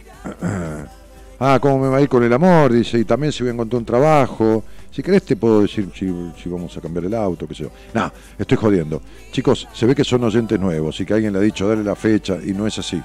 A lo mejor los viernes el programa el programa los viernes, está conducido por el licenciado en psicología Pablo de Mazoral, que es astrólogo, y Mora Conti, que es tarotista, y les pide la fecha y alguna preguntita.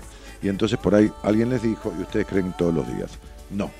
En mi caso, yo hago numerología, mi profesión es la psicología, mi conocimiento es la numerología, y me baso en la numerología para descubrir cosas, como este muchacho que salió recién, este, y explicarle cosas que le pueden ayudar. Eh, este, y que son muy certeras, por supuesto, ayudar a resolver cosas y cuestiones de su vida.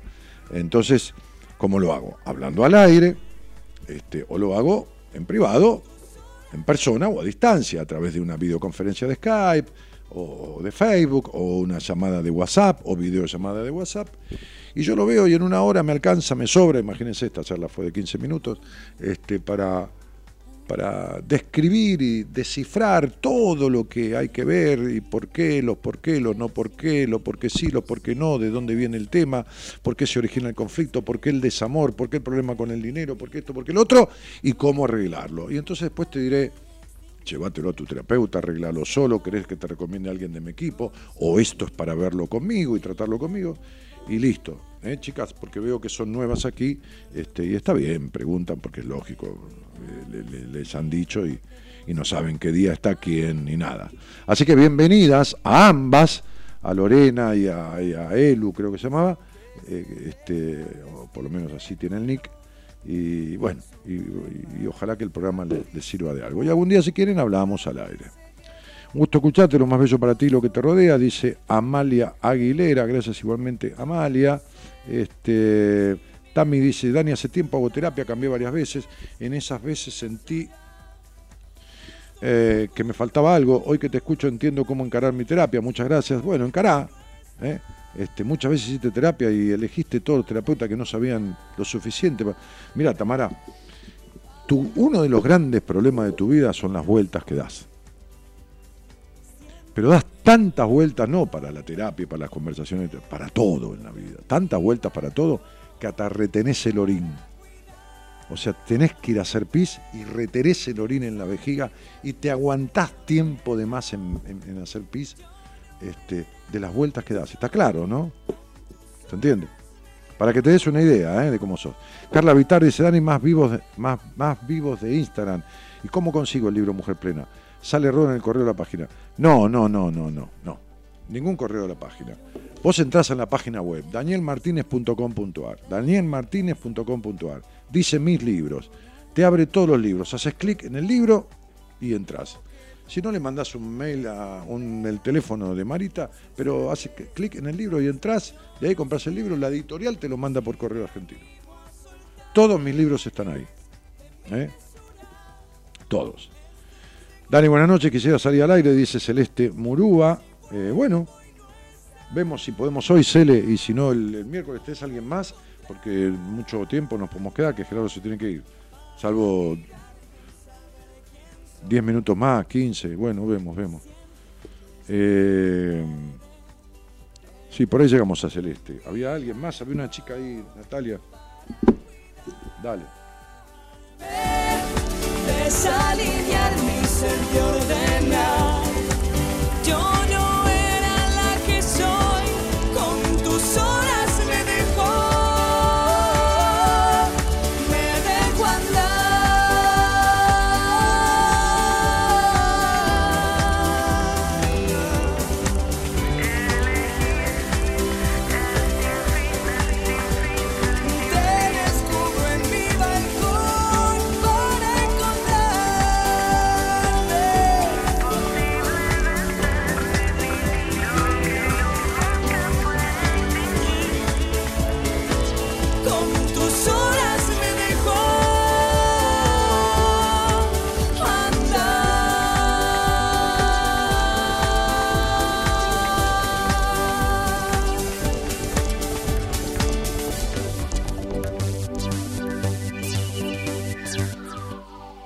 Llegó mensaje que no existe el usuario, dice Carla Vital. ¿A qué te referís, Carlita?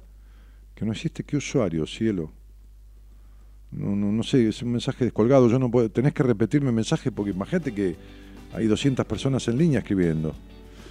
Eh, Tengo una tía en Temuco, cerca de la calle Barro Arana, mira vos. Ah, porque salió. Qué buena historia, Dani. Los pagos de Marcelo Salas, si no me equivoco. Ah, Ana Rocío dice, tiene toda la razón. No sé quién.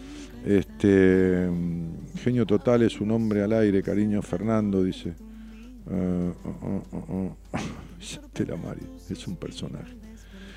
Eh, bueno, no sé, no, no, no sé lo que lo que lo que decís este esta chica que decía que al libro llega un mensaje que no existe el usuario al libro no Carlita a ver podés probar la página si entras a la, a y qué sucede acaba de probar la página Gerardo el operador y llega donde dice comprar y compras y todo no flaca Daniel Martínez, sin acento ni nada, punto com punto ar. Esa es la página web. www.danielmartinez.com.ar. Estás haciendo malas cosas. Recién acaba de probar Fernando, eh, Gerardo, o qué sé yo, que la computadora se te traba, no sé, pero. No, te digo porque si no. Te dice, te dice, manda un mail, pon el mail, te pone, tenés que poner tu email, tu email, tu email bien puesto, y te llega toda la respuesta de todo, y cuando pones tu email quedas ahí linkeada, este, y quedas logueada, perdón. Así que, no, estás haciendo mal, cielito. Eh, Andrés Molinier dice, hace varios años que hago terapia, la profesional es buena y me orienta bien, en el fondo yo, sé lo que tengo que hacer y no me animo. 11 y 6, 17, 8. Yo te pondría en manos de un hombre, Andrés. Te sacaría de una mujer. ¿eh? Demasiado, demasiado olor a mujer en tu vida. ¿eh? Falta padre, falta hombre. Este, y te orienta en lo que tenés que hacer. No, flaco. Si estamos de acuerdo en lo que tenés que hacer y sabemos lo que tenés que hacer y no lo haces, yo no me quedo a estafarte y cobrarte guita por escuchar boludeces. Te digo, cuando decidas hacerlo, vení y yo te acompaño. ¿eh? Pero no me quedo a chorearte la guita. Eh, hola, no sé cómo se llama, La- Laura, Natalia, Natalia. Hola, Laura. Hola Dani, ¿Cómo te llamo? como quieras. eh, me llamo Laura o Natalia. Bueno, Los dos nombres. ok. Llévatelo. Hola. Llévatelo, negro, el tema. Llévatelo. Hola, Laura. sí. Bien. ¿De dónde sos? Eh, ahora estoy viviendo en Monte Grande. Ah, ok. Eh, ¿Y con quién vivís? eh, con mamá. Ah, ok. Estoy en la casa de ella porque hace muy poquito me volví a separar. Ajá. ¿Del mismo? Y eh, sí. Va, es, sí, desde la, por segunda vez. Mm, Pero es una cuestión de que me di cuenta de que no quiere, no quiere crecer y no quiere madurar. Y bueno, se quedó estancado ahí. Ah. Entonces, ¿Y qué sería yo para quiero vos? seguir adelante y, ¿Y qué sería para vos crecer y se madurar? quiere quedar ¿Qué sería ¿No? para vos que crezca y que madure? que salga de la casa de la madre y que tener proyectos juntos si no quiere. Ajá. Eh, económicamente los dos juntos podíamos, pero bueno, Ajá. eh, nada, ahora yo perdí un trabajo y, y nada, a mí me, me empujó a, a, a volver a la casa de, la- de mi mamá porque no tengo cómo pagar un alquiler. Ajá. ¿Cuánto hace que escuchás este programa, chiquita? ¿Cómo? ¿Cuánto hace que escuchás este programa? Eh, hace bastante. Ajá. Eh, o sea, lo, lo escucho eh, medio cortado porque... No, no, no importa, eso yo que también. no puedo y bueno, Yo también, si no me pudro de mí mismo, me voy a escuchar todos los días. Pero, ¿cuánto hace que escuchás? Tenés 39 años, ¿cuánto hace que escuchás este programa? y, ¿8, 9, 5, 7? mm, hace bastante que te conozco. Che, Laura, Eh, ¿me yo- podés especificar cuántos años? No importa, mentí si querés. Decime cuántos años. Te hice una pregunta Mm, concreta, sí. dame una respuesta concreta. Dos años, no sé. Bien, entonces, no es tanto, pero es, su- es suficiente. ¿Suficiente para que alguna vez hablaste conmigo? Eh, dos veces hablé personalmente con vos. Bien. ¿Y qué hiciste de lo que yo... te- personalmente cuándo? ¿En persona? Hace, sí, hace mucho. Eh, ¿En persona yo- me viniste a ver? Sí, porque gracias a mi madrina te conocí. Ajá. Mi madrina era era la, la señora de la librería ¿De la librería de dónde? De de. Sarmiento, de la- de Sarmiento y Callao. Ah, sí, sí, sí, sí. Sí, las, dos las dos chicas, decía yo, ¿no? Este, Sí. Una falleció, Sí, que es mi madrina. tu madrina. Eh, bueno, a ver, Laura, si vos estuviste conmigo, sí, ya, ya recuerdo, este, porque ellas se hicieron, gestionaron esa entrevista con Marita y te mandaron. Yo te hablé claramente Sí, de un problema no resuelto de tu vida, de dos. Del problema del resentimiento y la decepción con tu padre, que es la misma decepción que tenés siempre los hombres, y de tu problema de la falta de libertad que nunca transitaste. Y no arreglaste nada de todo eso.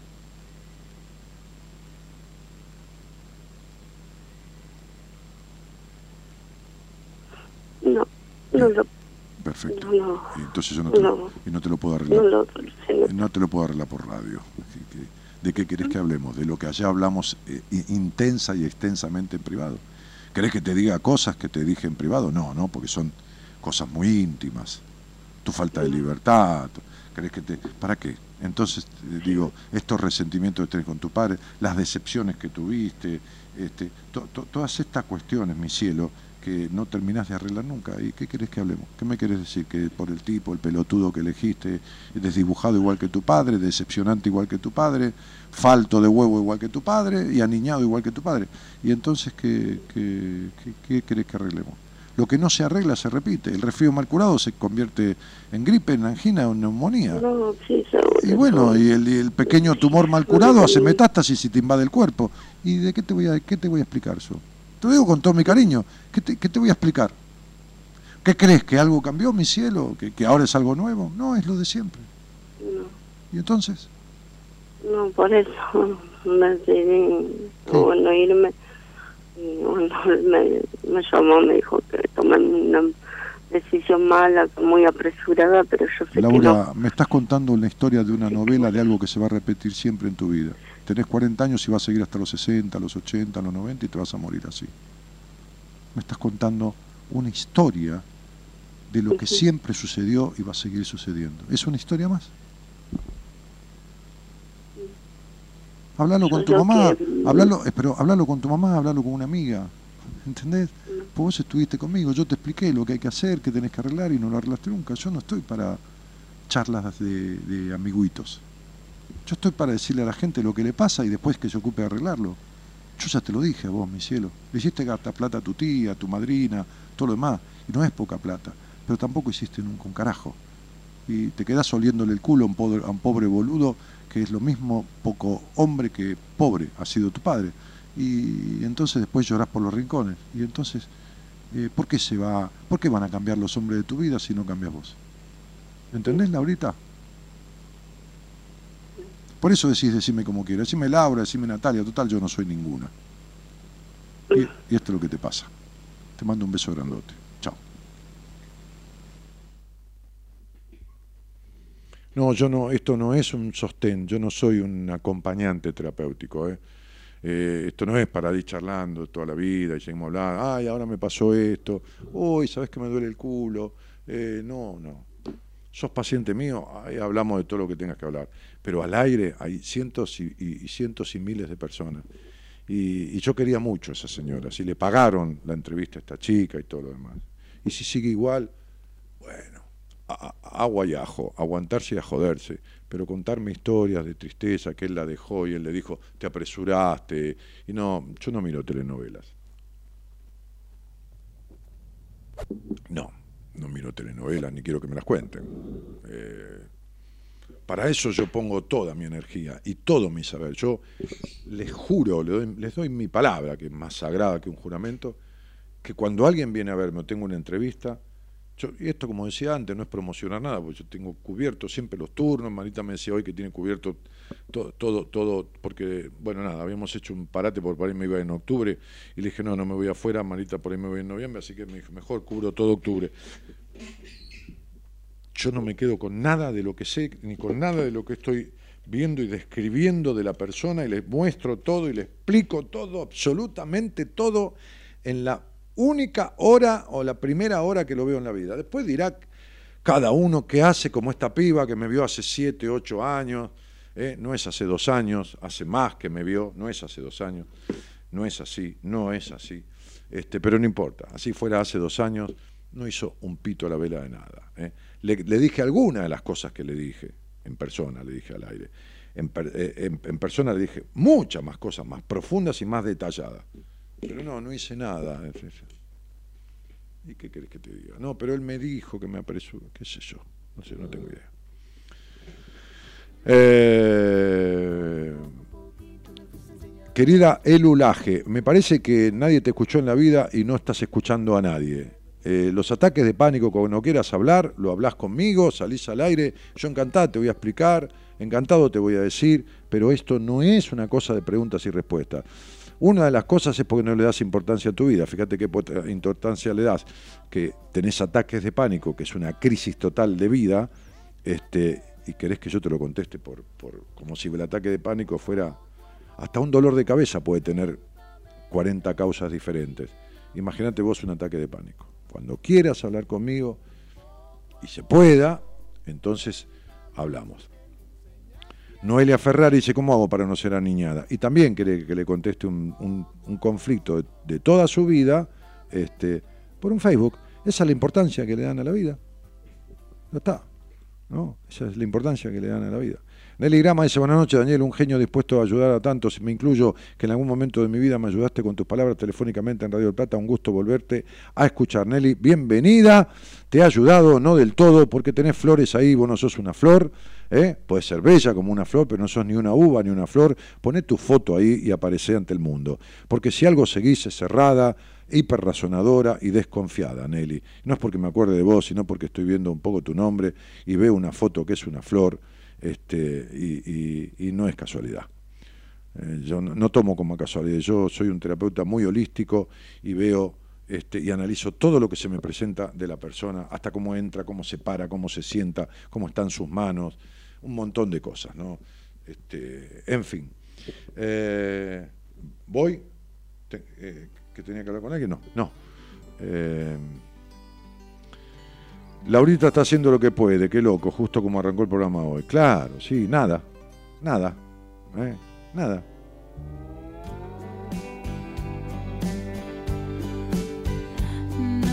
Yo te quería decir otra cosa, pero bueno, ya está. No sé con quién habla Laura Rosas. Ah, otra cosa. Y empezaste con todo eso. Y bueno, déjamelo escrito en la bandeja privada de Facebook, Laura. Eh, lo que tenés que hacer es terapia y resolver lo que te dije. No, por más que me cuentes lo que me quieras contar, de nada va a servir, pichona. ¿Entendés? Siempre te encuentro cuando te necesito escucharte. Feliz noche. Hoy me quedo a escucharte. Sil Martínez. Y cuando me quieren decir otra cosa, arranquen por lo que me quieren decir. Porque yo digo, ¿qué te trae? No, me trae esto, lo otro, lo de acá. Sí, me separé porque mi novio, porque entonces me dijo que fue apresurado. Este. eh, Lau, que me vaya, porque no puedes evitar deja de dar vuelta. Sentate con alguien. Trabajá y sentate con alguien. Y no me preguntes que cuando comenzó este amor, porque por Dios que no, que no y que no, que acuerdo. Tan solo sé que lo encontré, que de él me enamoré y hoy lo quiero. Es más, Dani, hace un año fui a verte de San Rafael a Buenos Aires y me gustaría retomar terapia con vos, dice Flor Rodríguez. Dale, vamos. Dale, tienes razón. dale. Retomar no, no empezamos. Así que hicimos un encuentro psicoterapéutico que fue ver tu vida, tus padeceres, tus valores, tu, todo en una hora. Seguramente te mandé un mail, porque yo a cada persona que tengo una entrevista le mando un mail con un detalle de la entrevista, incluso a veces le pego el estudio numerológico, este, eh, y, bueno, nada, y le doy una descripción diagnóstica y lo que sugiero hacer. Así que no tengo problema. Escribime, eso sí, los primeros días de octubre, ¿eh? porque ahora estoy ante un seminario, este, tengo pacientes que van al seminario, tengo gente que no son pacientes, pero que hago un pequeño trabajito 10, 15 días antes del seminario, porque creo que lo necesitan para hacer el seminario, este, que me han venido a consultar en una entrevista, le digo, verá, metete en un seminario, pero vamos a ayudarte a prepararte. Así que cuando termina el seminario, déjame unos días más, hasta fin de septiembre, y en octubre me escribís. ¿eh? Carla Vitar dice, ok, gracias, mañana pido ayuda, seguro estoy haciendo cagadas. Y sí, Carlita, estás haciendo con el tema de buscar el libro. Nora Testa dice, hola Daniel, saludos desde Carlos Casares. Me encanta escucharte. Bueno, muy bien. Hola, buenas noches. ¿Quién habla? Buenas noches, ¿cómo va Dani? ¿Todo bien? Eh, ah, ah, ah, Luciano por acá. La nada, nada es, no seas tan incisivo, Dani. Luciana, yo soy como yo quiero y nadie te pidió opinión sobre mí. La próxima vez que opinás sobre mí y dirigiéndote a mí sobre algo que yo sea sin que yo te pida opinión, te saco del, del chat. ¿Está claro? Yo opino sobre los demás porque los demás me piden una opinión. Pero yo no le pido opinión sobre mí a nadie. Y si no se la pido a nadie, no me gusta que me la den. En todo caso, ahora estoy hablando con Luciano. Cuando sea para tres te aviso, mocosa. ¿Está, está claro? Ok. Y yo soy como se me cantan las pelotas. Vos tratá de ser coherente en tu vida, porque tenés una vida incoherente de que empieza hasta- que termina. Te lo dije, lo sé por otro lado y te lo dije 20 veces. Y vivís, este, como decía mi viejo, chiflando cachirlas. ¿Entendés? Así que deja de meterte en la vida de los demás que tenés la tuya para la mierda, pendeja. Sí, a mí me encanta la gente que quiere arreglarle que un los demás y tiene una vida de mierda. Pero bueno, ¿qué vas a hacer? Che, nene, ¿cómo te va? bien, bien, Dani, bien. Acá, genial, todo bien. Tenía Leí, ganas de saludarte, así que llamé. leí tu posteo al aire y te agradecí por lo que escribiste. Es- Sí, lo escuché, gracias. No, quería dar un saludo a vos y también ayer lo, se, lo, se lo mandé también a Enrique, ¿viste? Yo me acuerdo del año pasado cuando de un proceso, estuve en pareja, me separé y bueno, me, que, ¿viste? me vine a vivir a La Plata y me quedé un poco solo y después un par de... Después del seminario como que... nada, ¿viste? Estuvo todo bien y después, bueno, me estanqué en la pareja y nada, decidí terminarla. Eh, y nada, me comuniqué con vos porque sentía que necesitaba volver a volver a activarme y te pedí que me des con un terapeuta me mandaste con el gran Enrique.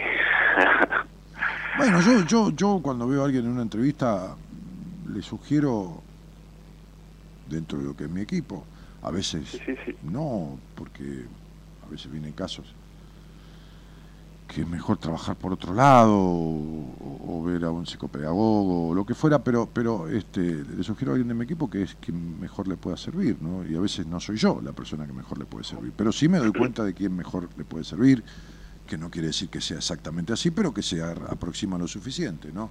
Este, y en este caso Enrique fue de lo que yo creí que, que, que- era factible lo mejor que había para vos. Sí, sí. Y eh, bueno, y después, eh, en, no, en noviembre, bueno, hice los registros con Gaby, que también, como que, sé, se me ocurrió hacer los registros. Sí, Y- ahí, yo y te, le pregunté ahí a yo te, te te reenvié o, o no, Gaby le reenvió a Enrique el informe sobre los registros. Ah, sí, eso, sí, sí, Gaby le reenvió los, los Sí, informes. sí, porque ya. Gaby hace un informe privado al terapeuta sobre los registros porque te da una descripción larga y tendida de todo lo, lo que ella ve en el registro. y, y me pasó algo muy loco, ¿viste? Porque, bueno, ella me lo grabó todo y yo, la primera vez que lo escuché, bueno, presté atención a un par de cosas, pero con el pasar del tiempo, un par de meses, lo volví a escuchar y ¡fa! No, me cayó, pero al hueso lo que me dijo. eh, nada, bueno, y terminé poniendo, más que nada, el uso de mi energía, ¿no? Porque tengo mucha energía y estaba mal, estaba mal esparcida, estaba mal y nada, yo me acuerdo cuando tuve la entrevista con vos en el año 2014 que me habías dicho que arranqué teatro, empecé a bailar salsa porque era... viste, yo era una persona muy introvertida, muy metida para adentro. Claro, necesitaba so- sociabilizar y arrancar por algún grupo lúdico de pertenencia para empezar a ponerte en contacto, desarmando un poco el muñeco y estableciendo sociedades sanas eh, como establecen los chicos, ¿viste? Que se juntan con quien pueden divertirse y jugar, ¿viste? Sí, este, bueno, y nada, y la última vuelta de tuerca fue el taller que hice hace menos de un mes y que fue, eso fue, nada, ya sabemos Ah, lo pero que ¿sabes, sabes qué pasa? Lo que pasa es que cuando uno viene haciendo un laburo, como yo he hecho en mi vida, terapia, seminarios y, y este, y mira, la otra vez estaba buscando un seminario para ir a hacer y llamé a una gente de, de Mar del Plata, de- del Bosque Peralta Ramos, pero la verdad que no, no, no lo hacían más, había desarmado el grupo, este, para ir a hacerlo yo, para ir a tomarlo, ¿no? Este, em, cuando uno va laburando sobre sí mismo, hay un momento en que no sabe cuál gota es la gota que llega a colmar, en el buen sentido, el vaso, ¿entendés? Entonces, sí, el taller que hiciste, lo que te dijo Gabriela no te entró al principio, pues suele suceder con Gaby, porque como lee el alma, lee los registros del alma, lee, entonces por ahí la gente dice, no, porque volví a escuchar la grabación y me di cuenta, pero es un poco todo, un poco, un poco desde aquella entrevista, un poco el trabajo con Enrique, un poco el seminario, un poco esto, un poco lo otro. Claro, la, la cuestión principal es que uno abra la cabeza porque te puede pasar todo por delante, pero si vos no no, no te activás, no, no, no va a pasar nada. O sea, yo puedo, puedo gastar una fortuna, como decís vos, en terapia y pero si yo no me abro, no va a pasar nada. Evidente. Eh, eh, Mira, que- el proceso en terapia es como una es como el de una relación de pareja. El proceso en terapia es más profundo, más veraz y más absoluto que una relación de pareja. Pero para que una relación de pareja funcione, para que no solo sea una relación, sino que se establezca un vínculo, debe haber profundidad, debe haber apertura, debe haber las lógicas reservas y la intimidad que cada uno tiene, y es lógico, por supuesto, pero digo, este, eh, eh, de- debe haber eh, fusión, ¿entendés? Entonces digo, este, en el buen sentido una confusión, ¿no? La fusión con el otro, ¿no? Confusión en el buen sentido, estar confundido, es fundido con el otro en ciertos aspectos, ¿entendés? Entonces yo, yo fui a firmar este, un, contrato este, y, fui con mi mujer y, voy como orgulloso de ir con ella y de, de estar acompañado y me siento bien acompañado y ¿entendés? Entonces, este, qué sé yo, ¿viste? Y nos sentamos a hablar y, y le consulto cosas y ella me consulta a mí y si no, ¿para qué mierda va a aceptar? ¿Me entendés? No, olvidate. Claro, y esto es como, esto es como en terapia, ¿viste? ¿Para qué mierda vas a estar? Para hablar de que otra vez. No, ¿y cómo te fue? No, discutí con mi jefe, uy, de vuelta, pero ¿qué pasó? A ver, esto se terminó la hora y le contaste toda la discusión con tu jefe, ¿viste? Esta cosa de dar vueltas y entonces, y eso no, eso no es terapia, eso es poner la oreja. Eh, hacer terapia es otra cosa. Ir a terapia es ir a terapia. Hacer psicoterapia es otra cosa, mucho más profunda, ¿entendés? Mucho más profunda, mucho más integratoria. Como decía yo antes, Flaco, es el vínculo más importante de la vida, el más profundo de la vida. No puede haber un vínculo más profundo que el de terapia. ¿Por qué? Porque no tiene limitación, no tiene que tener ningún límite. Porque vos a un amigo le vas a contar hasta ahí, a, qué sé yo, a tu mujer le vas a contar, pero no porque andes con otra tipa, no, no, no, le vas a decir hasta ahí. Para, en un trabajo en terapia, yo veo desde que te aprendiste a, a pajear hasta que, te- ¿entendés? Hasta que no podés ir a desarmarte en un personaje teatral, ¿me entendés? Entonces digo, eh, ¿qué, qué- qué querés dejar afuera? No se puede dejar nada afuera. La gente va a terapia no habla de su sexualidad, la gente va a terapia no habla de lo lúdico, la gente va a terapia no habla de Sí, su, de su No sé frustración. porque La he ido con psicólogos de mierda por la, eso. la gente va a terapia no habla de que el marido la golpea, la gente va a terapia, no, ¿entendés? Entonces, ¿de sí, qué, de qué terapia me hablas? Pero queda- quédate en tu casa, no gastes guita al pedo, dolala a un orfanato, este, y, y si, y si vas a, a un, a un terapeuta, oh, tengo una, una, paciente, este, es una profesional de la psicología que una de las personas que la educaron le dijo, cuando una mujer le entrega al cuerpo un hombre, ya no tiene más nada que entregar.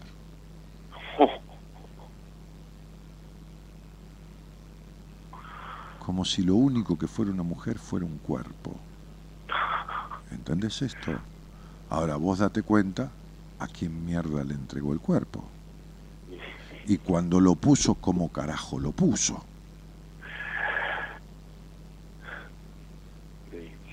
¿Entendés?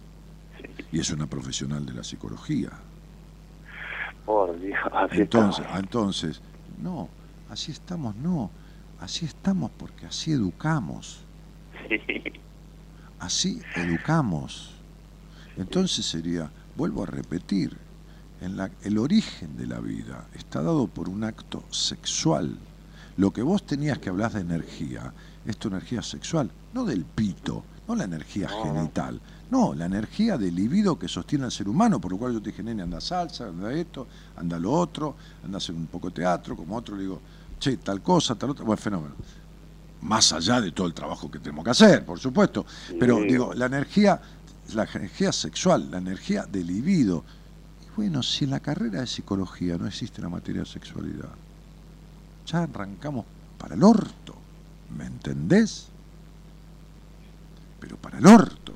Entonces digo, y si encima los educandos de una futura profesional de la psicología dice, cuando una persona tiene que eh, el otro, ¿no? ¿entendés? No, se entiende lo que estoy diciendo, ¿no? Cu- Cuando entrega el cuerpo una mujer no tiene más nada que entregar. Claro, entonces vos imaginate qué, qué carajo querés de ejercicio de la profesión que haga luego esta persona. ¿Entendés? Me río porque Claro, no, no, no, está bien, sí, sí, sí, sí. Este, te- te- te- atendí a una señora profesional de la psicología este, de, de un sector del no, no, no, no, no- noroeste del país que, que, que- que tiene un posgrado hecho, varios posgrados en- eh, de- luego de la carrera, en especializaciones este, dentro de lo que es la carrera, ¿no? Este, no, no, puede, no puede ir a un bar a escuchar música, no puede ir en- ni a la esquina, no va a ningún lado, recontrafo- Ah, recontrafóbica, fóbica de toda fobia Esa- posible. esa- esas de co- personas después de- atienden a la- Claro, la- por supuesto, y bueno, ¿qué querés- y bueno, ¿qué querés que te haga? Y bueno, ¿qué querés que te haga? ¿Qué querés que te haga? Entonces, digo, claro que hay otros que no, pero son los menos, ¿eh? Hay otros que no. Y hay otros que se dedican a aprender, ¿no? Y van aprendiendo, viviendo y aprendiendo, porque son personas también, y son, son profesionales. Los médicos siguen yendo a los hospitales aprender, estudian, leen, aprenden, los abogados se actualizan con las modificaciones de las leyes, y bueno, y por supuesto, muchos profesionales de la psicología siguen leyendo, yo sigo leyendo cosas, sigo aprendiendo, intercalo con otros, saberes, cosas que conozco, cosas que desconozco, cosas que me dan curiosidad. Bueno, estamos de acuerdo, pero hay otros que no saben una mierda ni aprender una mierda de lo básico. ¿Entendés? O sea, claro, bueno, entonces digo, eh, pero también hay gomero que te pinchan la goma en vez de arreglarla. eh, ¿Entendés? O te la dejan mal emparchada y después te das vuelta en la ruta yendo a 140 y te explota la cubierta. Y bueno, este, y, y- y- y es lo mismo de siempre. ¿Entendés? Y también hay abogados que se olvidan de presentar un escrito y te cagan un juicio porque el juez te desestima por incumplimiento de los términos. Y, y también hay médicos que te operan y te dejan una tijera adentro. Y, que, y, Ah, sí. y bueno, y es lo mismo. ¿Y de qué me estás hablando? Sí, sí, sí, sí, claro, todo. Y bueno, y bueno, entonces el tema está en uno. El tema está en uno, en sentarse y, dice- fíjate, antes yo leía un mensaje de esta piba Tamar. Ay, Dani, vi varios psicólogos, no sé, creo que me escucha hace años. Pero si yo le pregunto, ¿cuán- ¿cuánto, cuánto vos crees de 0 a 10 que yo sé con respecto a, tu- a los terapeutas que vos viste? Me va a decir tres veces más. ¿Y por qué mierda no me viste a ver a mí? Sí, sí. Con lo que gastan en eso. Claro, pero ¿por qué no me viene a ver? Porque no quiere, pero no porque no, me o tenga sea- que venir a ver, porque no quiere escuchar, ¿entendés? Entonces prefiere perder el tiempo, ¿entendés? Prefiere perder el tiempo, prefiere de alguna otra manera perder el tiempo, perder la plata, perder todo, antes que resolver lo que tiene que resolver. Porque si resuelve lo que tiene que resolver, cambia los mandatos, rompe con, lo- con, con las voluntades paternas o maternas que la criaron y, y la puta madre, ¿me entendés? Sí, sí, sí, el puto miedo que siempre los Ah, ahí está. Así que es eso, Lu. Bueno, te voy a dejar porque me tengo que ir, negro. dale, dale, dale. Un te mando un abrazo, abrazo grande, grandote y te felicito por todo el laburo que han hecho y por cómo te sentís. Dale, campeón. che. Chau, chau, hasta luego. Gracias. Nelly Grama dice, Daniel, quise poner mi foto y no poder con el celu. Sabía lo de la foto, disculpaba. Y una vez más tenés razón. Claro, porque te ayudé mucho, te ayudé mucho, pero Nelly vivís escondida y, y razonando todo. Y, y, viste, ni siquiera, ni siquiera tu nick es tu nombre, porque dice Nelly Grama y sos Olga Nélida. Pero fíjate cómo yo deduzco cuestiones que, van a parar. Lidia Martínez Galán dice, ¿por qué se enojó Dani? Porque no me gusta que alguien opine de mí más este, aún de manera, eh, ¿cómo te puedo decir? Este, eh, crítica si yo no le pregunté nada. Porque yo no me meto en la vida de nadie si nadie me pregunta. Es más, hasta tengo el criterio que la gente me pregunta por acá, por el WhatsApp, eh, por el Facebook, y me está preguntando, y yo trato de decirle, no, mira, vamos a darle importancia. ¿Quién carajo se mete a decirme que yo no sea tan incisivo o poco incisivo? Un carajo incisivo. Este, no, no, no tiene ningún derecho. eh, porque no, no, no, no, no le pedí ningún comentario. Y se acabó. Laura dice, te mando saludos del sur, genio. Este, chao, besitos para todos ustedes, saludos al equipo. Dice Analía, sí, nos estamos yendo. Gracias, dice Elu. Sí, Elu, hablemos cuando quieras, pero esto necesita que se te explique bien. ¿eh? El tema de que haces ataques de pánico necesita que se explique bien porque es una base conflictiva crítica de tu vida. Si son episodios aislados, está anunciando algo, y si son continuos, ya hay que, hay que, hay que darle este, eh, eh, no, flaca, no te voy a contestar nada de novia ni de todas esas boludeces, no, eh, este, no, ya, este, no, no entendiste nada, entonces me parece. Eh, no entendiste nada de lo que te dije. Eh, Claudio Mollinger dice hola, saluda a Mónica Delgado, es excelente programa de hoy. Y Cristina dice buenas noches para todos. Y ah, Claudio dice ya casi terminamos, excelente programa de hoy, besito, dice Estela. Este, y la turquita Le que manda corazones y Viviana Díaz que dice jaja. Y Luis Omar Figueroa que se ríe y aplaude. Saludos desde Utah. Eso es Estados Unidos, ¿no? Sí. Salomé este, Barmay y te quiero Dani mi genio. Señoras, señores, esto empezó diciendo hago lo que puedo. Bien, puedo un poco más. ¿eh? No en la sobreexigencia. Fíjate si no estás haciendo poco por vos. Y lo peor de todo, cuando hay algunas personas que me dicen, ¿sabes qué pasa? No tengo tiempo. Y yo digo, si no tenés tiempo para esto que te estoy diciendo que es para vos, es porque estás dedicando demasiado tiempo a los demás. Dedicar demasiado tiempo a los demás es un pecado de respeto hacia uno, hacia uno mismo. Es una falta grave de respeto y consideración a uno mismo. El señor Gonzalo Comito en la producción y el señor Gerardo Subinana en la operación técnica. Mi nombre es Daniel Jorge Martínez, el programa se llama Buenas Compañías, lleva 26 años al aire, este, seminarios, talleres, libros escritos, pero sobre todo algo fundamental, fundamental, que es la confianza de la gente que nos escucha y el éxito en los procesos que hacemos a través de las actividades que tenemos en la reformulación de conflictos y no en los cambios, sino en la transformación de cuestiones que vienen de hace años, porque hay casos emblemáticos en donde tengo personas de años, o tenemos, o tuvimos dentro del equipo personas de años y años de trabajos en terapia que los hemos resuelto muy felizmente en meses de laburo. Así que ese es el mayor logro y la mayor satisfacción. ¿Quién viene mañana acá? ¿Eh? No sé quién viene, ¿qué es eso? Ah, ah no a mí, no a mí. Martín Cueto dice, me encantó lo del pecado hacia uno mismo. Si vos has cometido bastante, Martín. Así que bueno, un abrazo grandote a todos, buenas noches y gracias por estar. Chau, chau. Y un corazón para poder amar. Tengo que dejar de ser cobarde y afrontar miedo.